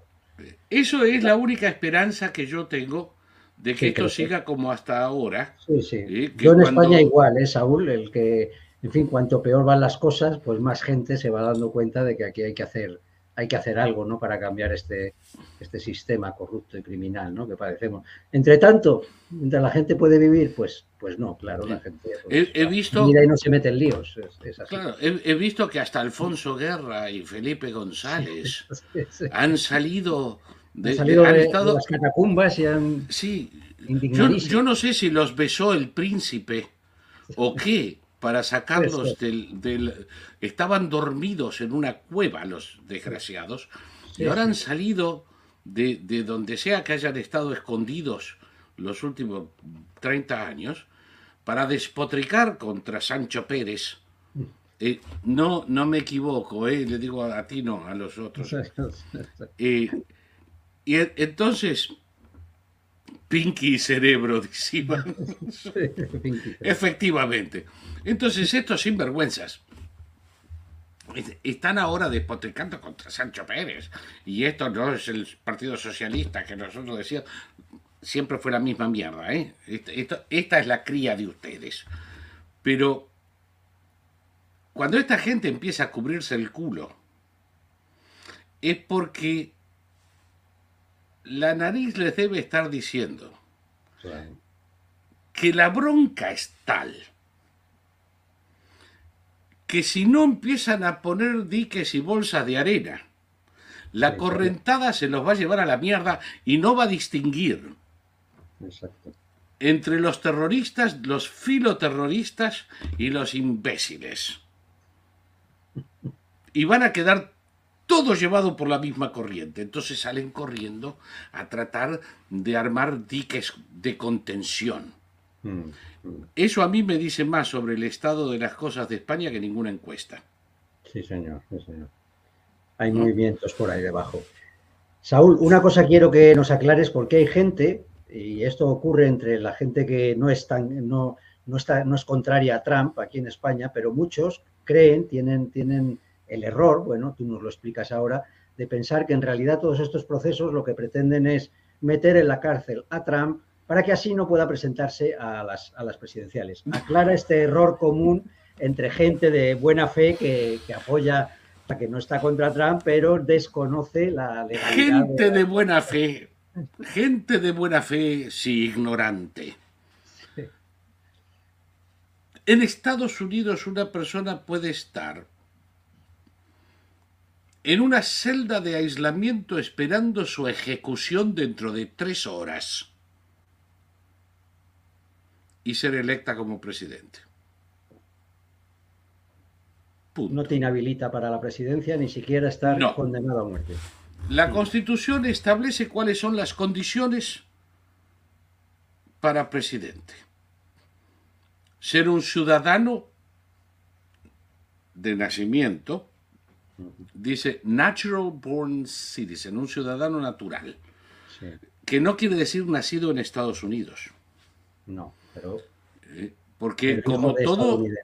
Claro, como en Estados Unidos hasta 1860 y tanto, solo había juris sanguis. Juris solis se agregó a la Constitución en la enmienda 14. Los hijos de ciudadanos norteamericanos son ciudadanos norteamericanos, aunque nazcan en el lado oscuro de la luna. Por eso a todo esto, todas las discusiones imbéciles sobre si eh, Obama era keniata o no era keniata, toda esa tontería de la que hasta Trump participó en su momento, esa imbecilidad, carecía de todo sentido porque, al margen de toda otra consideración, desde que la madre niña de la flor de San Francisco, ella es otra que se la pasó medio regimiento de cosacos, eh, eran muy norteamericana. Él era norteamericano de nacimiento, natural born, independientemente de si había nacido en Hawái, en Kenia o en la Antártida. Yo además creo que nació efectivamente en Hawái. Déjense de joder con esa pavada que nos distrae. Sí. Pero no tenía importancia. Ted Cruz, que fue candidato a presidente en la interna republicana en el 2016, nació en Canadá, pero es ciudadano norteamericano de nacimiento. Yo, que nunca me voy a presentar a nada, mm, soy ciudadano natural, nací en la Argentina, pero soy ciudadano norteamericano, por descendencia de 11 generaciones. Entonces, esa es una condición, ser ciudadano natural. Tener más de 35 años y haber residido en Estados Unidos tantos años de los últimos 15. No hay ninguna proscripción.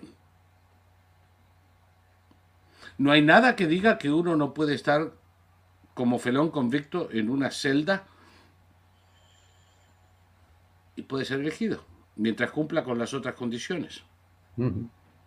Tendría que hacer su campaña desde, desde prisión. Tendrá que y bueno, si Biden pudo hacer su campaña desde un sótano en Delaware, me imagino que desde una celda hasta debe ser mucho más abierto. Eh, Oye, Saúl, pero sería, un, sería un espectáculo increíble. O sea, un, un uno de los dos candidatos en prisión y el otro casi en el... En el sótano. En el auspicio, ya prácticamente, ¿no? Yo, yo lo que haría es un aviso de campaña con, con digamos, Elvis Pelvis y, el, rock de la cárcel. O, o, con Johnny Cash cantando desde la prisión. Oye, y, y, una cosa, Saúl, tú ves tan fuerte a Trump que incluso en el muy improbable, casi imposible eh, situación de que efectivamente tuviera que hacer su campaña de prisión, ¿tú crees que aún así él eh, tendría posibilidad? O si lo ponen en prisión, gana. Gana, ¿no? Aún más. Porque está empezando a ver, entre mucha gente que... y, tú sabes conmigo que mi apoyo a Trump no es incondicional. Sí. Y que en el mejor de los casos lo considero el menos peor. Mm. ¿Mm? y lo hago en función de mi... Eh, no quiero usar la palabra porque se usa mal en Estados Unidos. Eh, libertario ha tomado connotaciones que no tienen un carajo que ver con la esencia del ser libertario. eh, liberal en el sentido en que eh, Washington era liberal. Yo creo que tú y yo nos entendemos en algunas cosas porque los dos buscamos el menor gobierno consistente con una sociedad civilizada y la mayor libertad eh, posible para el ciudadano. Para mí eso era ser libertario. Después vienen gente como Rand Paul y lanzan teorías imbéciles que mm. dicen que ser libertario es dejar que los iraníes se armen de bombas nucleares y te rompan el culo, porque después de todo son una nación soberana y tienen derecho. Mm. Eh, eso para mí ensucia el concepto. Mm. Pero como persona que quiere para mí y para mis congéneres el mayor grado de libertad consistente con una sociedad organizada, Trump es el que más se acerca. Los demócratas están a paso de ganso marchando a, un gobierno totalitario, de sesgo fascista. Eh, todas las agencias eh, autárquicas del gobierno que usurpan los poderes judicial y legislativo, eh, todas las reglamentaciones que hacen de todos los ciudadanos delincuentes en todo momento con la capacidad arbitraria de la autoridad de elegir a quién joden y a quién no, eh, es un poco demasiado para mi gusto. Mm. Eh, Trump ofrece un respiro de ese concepto. No creo que sea la persona más efectiva para lograrlo, pero creo que es el único que hay. Por lo menos es el más gracioso y el más simpático. El otro día hubo un meeting suyo en, California que la verdad fue bastante desternillante, ¿no? Ha salido un artículo muy bueno aquí de Jugues, que es de los pocos articulistas decentes que quedan en España, eh, comentando ¿no? las, las, cosas que dijo en, ese meeting y, bueno, las actuaciones que hizo, y desde luego. Y en California. Nos alegra la vida escucharle. En, California. En California. Se hizo el Jonás, el hombre se fue a dar un discurso sí, sí a la panza de la ballena. Sí, sí, total. No, es. Hay cojones, ¿no? Y sí, es muy entretenido. Muy eh, a mí personalmente, que, que entiendo su lenguaje, mm. mucha gente critica muchas cosas de Trump, mm. eh, pero que quien conoce el lenguaje de la gente de Queens, de mm. Queens Boulevard y, Union Turnpike, eh, entiende mejor el sarcasmo, el sentido del humor, eh, que a mí me hace desternillar. Y alguna gente sabe, ah, ¿cómo puede ser que diga eso? Porque eres un idiota sin sentido del humor, por eso te escandaliza. Pero sí, es muy divertido, es... Eh, eh, Dios, si, si alguna vez tienes la oportunidad de verlo en persona, es que otro. me ha hecho cagar de risa ese hombre. Otro carácter con todo lo que está sufriendo ahora, estas persecuciones ridículas, pues estaría irascible y estaría. O sea, saldría. Él no él utiliza el humor y yo creo que eso es muy inteligente por su parte. porque Además, es parte del carácter de la gente de Queens. Claro. Eh, lo, es en serio. Ahí está el artículo de Hugues que, si no lo has leído te lo recomiendo porque está, eh, muy bien. No, y, además Trump en Anaheim. Anaheim, tú sabes, es donde está Disneyland. Era una zona hace 30 años republicana, hoy es un antro demócrata irreductible. Y ahí se fue la joder, me pareció brillante. Sí, fue brillante, la verdad. Pero yo me acuerdo una vez, yo estaba en una, en, una especie de sala, éramos unos 60 o 70, y él estaba dando un discurso. Y entonces dice, porque yo no sé la verdad de dónde salen estos hijos de puta, y me cago en la puta que los parió. Uy, mierda. Si Melania escucha esto, no me va a dejar dormir en casa hoy. Ella siempre me dijo que no diga ni culo ni mierda, ni... a, esta, a esta altura estaba todo el mundo en el piso cagándose de risa. Y por supuesto estoy haciendo una traducción literaria. Sí, sí, sí. Él, él, lo que dijo es, what the fuck are these guys? Oh, fuck, I said fuck.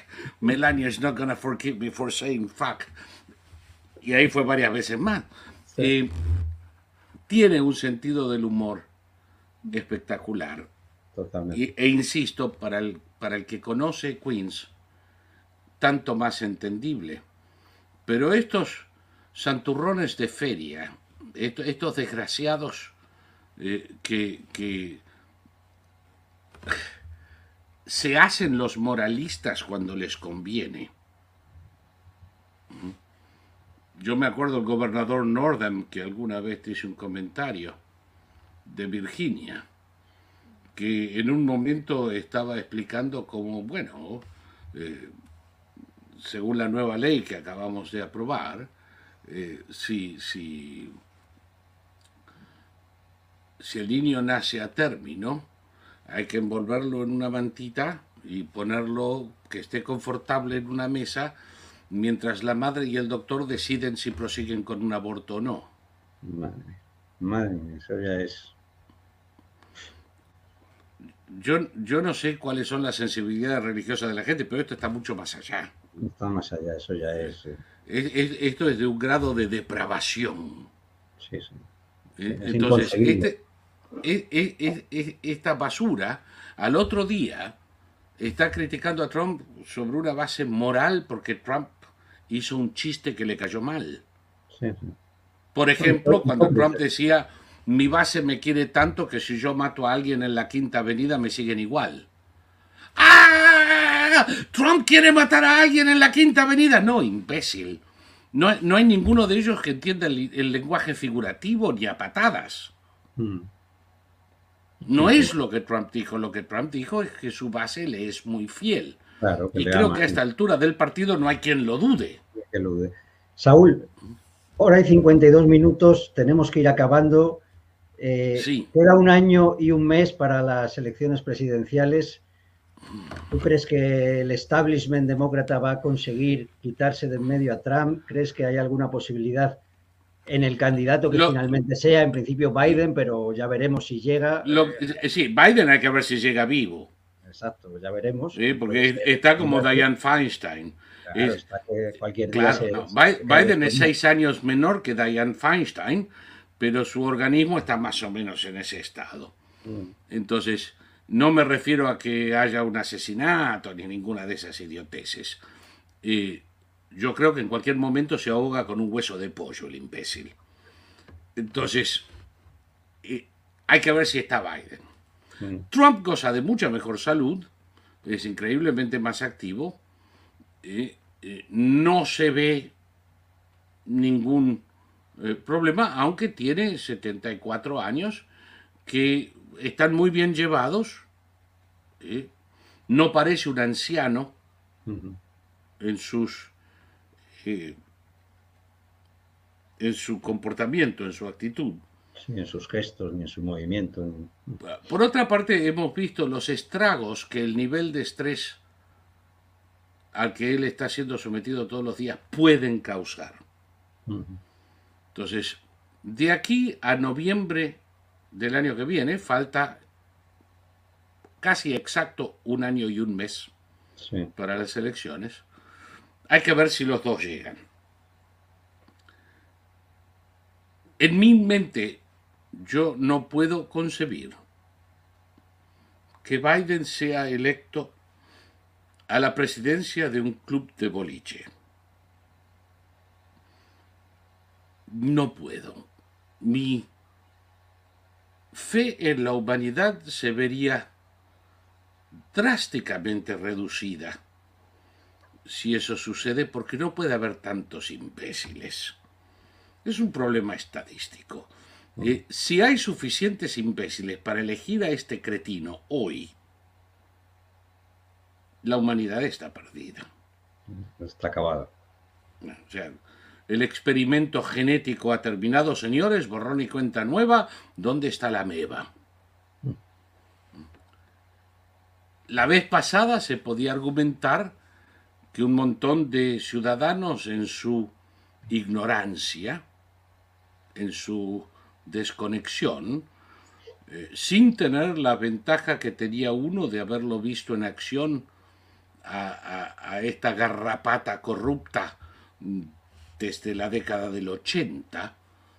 Yo me acuerdo, yo estaba allí, cuando él dio su discurso de campaña presentándose y contando su historia como hijo de mineros en la puta vida de un minero de cerca. Y lo que nos venimos a enterar tres días después que lo que hizo fue copiar el discurso de campaña de Neil Kinnock en Inglaterra y el idiota esperaba que nadie se entere. y lo hicieron renunciar a la campaña y mandarse a mudar. Y eso fue antes del aneurisma, que le comió la mitad del cerebro. La mitad que quedó era la peor de las dos. Entonces, durante años, el mismo Obama lo llamaba el, el tío José, todos tenemos un tío José que dice idioteces en las fiestas familiares. Porque cada vez que abría la boca se le caía una idiotez. Entonces, quienes éramos, quienes estábamos familiarizados con este triste personaje, eh, no nos sorprendimos y tratamos de advertir al resto. Pero mucha gente no lo conocía porque no, no y y Trump era muy problemático y muy, porque la prensa permanentemente, ¿no? Entonces, eh, eh, eh, queremos un poco de paz y tranquilidad, no se puede vivir todo el tiempo así. Y entonces buscaron en, en, en, la edad y el desconocimiento de este fenomenal cretino una escapada a la, a la vida en constante crisis. Ahora se acaban de enterar quién es. Y lo han sentido en el bolsillo, en el pecho y en el culo, porque eh, desde un punto de vista de la economía no ha sido tan grave como en Europa o en, o en Sudamérica, pero ha sido suficientemente grave como para que la gente empiece a prestar atención. Lo haya notado. Sí, además, cuando tú le dices a, alguien que tiene que ir con el coche a trabajar en un país donde hay que ir con el coche a trabajar porque no hay transporte público, porque hay tal dispersión y baja densidad de población que no hay método de transporte público que sirva para una mierda, entonces em, ahora están... no. Y eso que hay cosas que todavía no se han enterado, pero ya se van a enterar como esta que te estoy contando de poner a un espía iraní a cargo de la representación de los intereses de Estados Unidos frente a Irán. Es, criminal. Y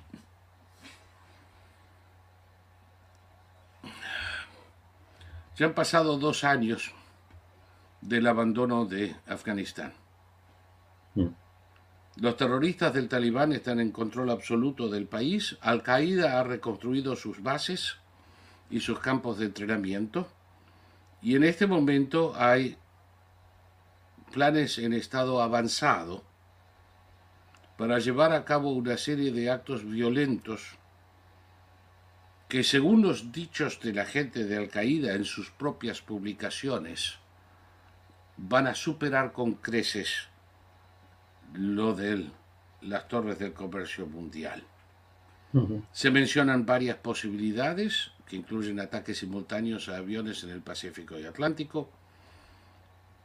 Se menciona la posibilidad de bombas que, exploten simultáneamente en eh, un par de docenas de escuelas. Y lo peor de todo es que tienen el dinero, tienen los medios y gracias a este imbécil de Biden tienen el acceso irrestricto a Estados Unidos, donde en este momento sabemos que hay 80.000 personas que estaban en la lista de no volar que han pasado por la frontera sur. Dios no permita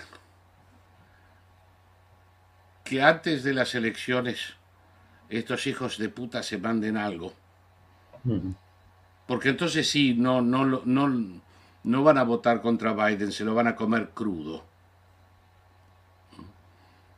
Y por mucho que yo quiera la derrota de Biden, te imaginas que no a ese precio. No, a ese precio, claro.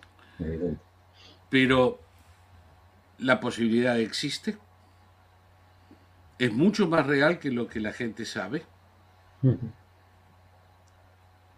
La posibilidad de fraude electoral existe, aunque se ha reducido notablemente en algunos estados, eh, en la Florida, en Iowa, eh, mismo en Georgia, donde hay una nueva ley electoral que hace ilegal todo lo que hicieron en el 2020, porque como sabemos no hubo ningún problema, entonces ahora lo tuvieron que ilegalizar.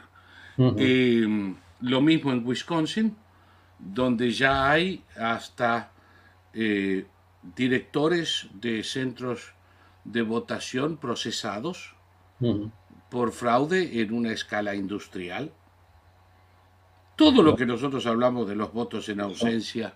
Son buenas noticias eso. Son buenas noticias, no sé si son suficientes, pero hasta ahora vamos por buen camino y, y... Ahora, en California, olvídate, en Nueva York también, ahí no se ha arreglado nada, se ha empeorado. en Nueva York están hablando de, hacer el voto por correo universal y forzado. Eh, entonces, eh, lo único que nos salva es el colegio electoral, porque los hijos de puta, por mucho que roben, no pueden tener más de un cierto límite de electores. Entonces, si ganan por 5.000 votos o por 5 millones de votos, eh, no tienen más electores. Entonces, eh, que, jodan todo lo que quieran, porque con esos no cuento. Pero, pero sí existe la posibilidad, y existe la posibilidad, no la certeza, pero la posibilidad de que sea Trump el próximo presidente, cosa que confieso me gustaría ver, aunque sea para ver la cara de consternación de estos hijos de puta. Eh, a mí por ver los periodistas de aquí, la cara que Nada más, nada más. Claro, te, lo imaginas a, Jordi Évole. Madre mía. ojalá se muera ahogado por su propia bilis, ese amante de terroristas.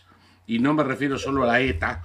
Todavía tengo aquí la entrevista que le hizo a, a Lassen y Casrián, eh, que lo muestra a Évole, a Évole como un decidido promotor del terrorismo.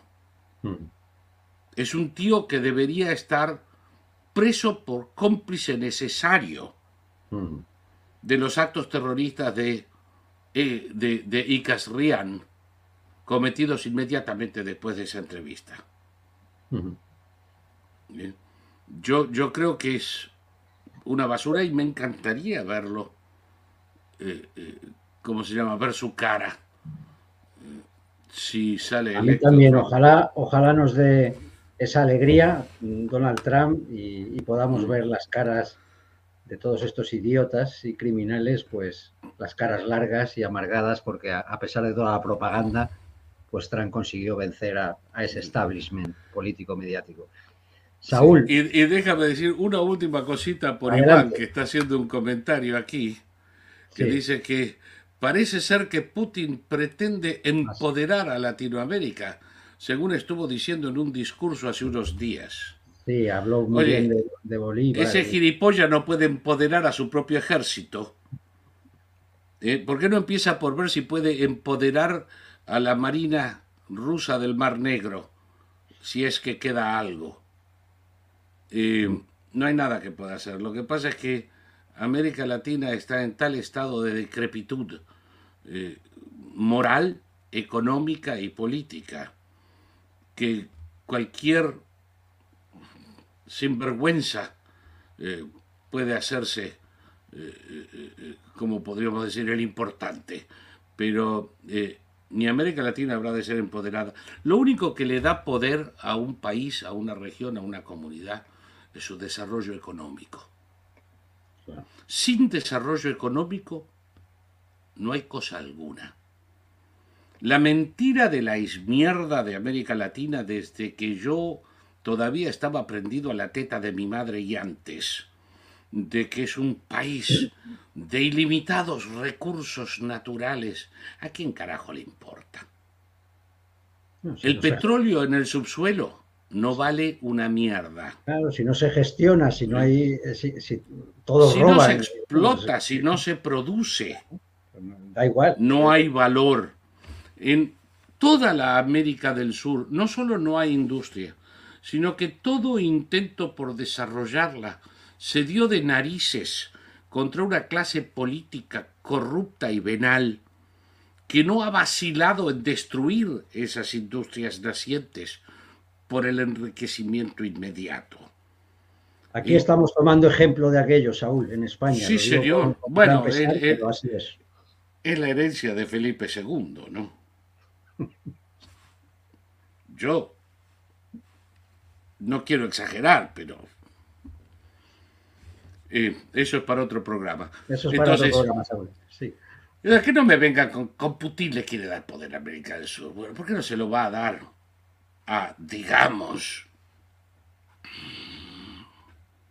Armenia, su aliado y protegido, que ahora está tan contentos con la alianza y protección de Rusia que han salido corriendo a firmar como miembros de la Corte Internacional de Justicia, de modo que si Putin se le ocurre darse una vuelta por Yerevan, hasta capaz que lo arrestan. Pues así es. así que vamos. Pues muchísimas gracias, Saúl. Hay, otro comentario, pero tenemos que vernos más seguido. Tenemos que poner final. Eh, sí, Iván comenta que. Sí, si no te siguen poniendo. Eh, te, digo, te digo que eh, para, para los que quieran y hablan un poco de inglés, yo tengo un programa de micrófono abierto los domingos por la noche que en mi foro tipo el Quad Verum, en Social Quad Verum, yo pongo el link al estudio para que cualquiera pueda venir y hacerme las preguntas que se les dé la gana. Y si me las hacen en español, pues las traducimos en el acto. Así que si tienen ganas, vengan y hagan preguntas. y así lo dejamos a este pobre hombre tranquilo conducir el programa como él quiere. Ahí nos ha puesto Adrián la dirección para que quien quiera, eh, ahí va. conocimientos de inglés, pues pueda seguirte ahí y ahí hacerte todas las preguntas que quiera, porque ahí te, ahí te tiras horas y horas hasta, hasta la madrugada. Hay, hay, veces que hago una hora y veces que hago cuatro. Y si me hacen preguntas en español, pues se las traduzco al resto y, y, le doy la respuesta en inglés y en español, y en italiano y en portugués y en el idioma que se les dé la gana hablar. Pues y en gallego también. En catalán, no. Prohibido. Yo he dejado de hablar en catalán ni con mis primos. Que se jodan. Muy bien, Saúl, pues eso, no olvidéis suscribiros al canal de Saúl, a socialquadverum.com y muchísimas gracias por todo lo que nos has explicado, por darnos datos tan precisos sobre esos procesos, por sacarnos de la confusión que siembran aquí los medios corporativos, que no hacen más que contar cuentos chinos y bueno, pues también muchas gracias a todos los que habéis estado ahí oyéndonos en directo y también gracias a los que nos oiréis después en diferido cuando, cuando podáis. Pues gracias Iván por esas felicidades y ya sabéis, como siempre os digo, dad me gusta, mm, eh, difundidlo por vuestras redes sociales el programa porque yo creo que es necesario que, eh, que la gente pues tenga buena información y no la que dan los medios. Mándenle plata también. Bueno, eh, nosotros, hay algún, hay algún sistema por ahí que por ahí abajo aparece, pero bueno, nosotros eh, lo hacemos por amor a la libertad, a la verdad. Yo sé, yo sé, pero hay que pagar los gastos de todo esto. Eso es. Saúl, muchísimas gracias y muy pronto tendremos, vamos a estar atentos de lo que vaya pasando porque de aquí a que sean las presidenciales, la verdad que podemos eh, ver oh, y yo, yo no, no, no anticipé nada, no porque quiera retasearte, sino porque un año y un mes es una eternidad en política. así que eh, más cerca iremos arrimando. Por ahora parece inevitable que Trump sea el candidato republicano y parece igualmente inevitable que si sigue vivo eh, el, el, el, el, casi cadáver del moribundo Biden va a ser el, candidato demócrata. Eh, si no él, no tengo la menor idea. Lo iremos viendo a lo largo de, este año que nos queda hasta las, hasta las próximas presidenciales. Muchas gracias, Saúl. Y Adrián, cuando quieras, lanza la cabecera de despedida y aquí lo dejamos por hoy. Hasta el próximo programa, amigos. Buenas noches.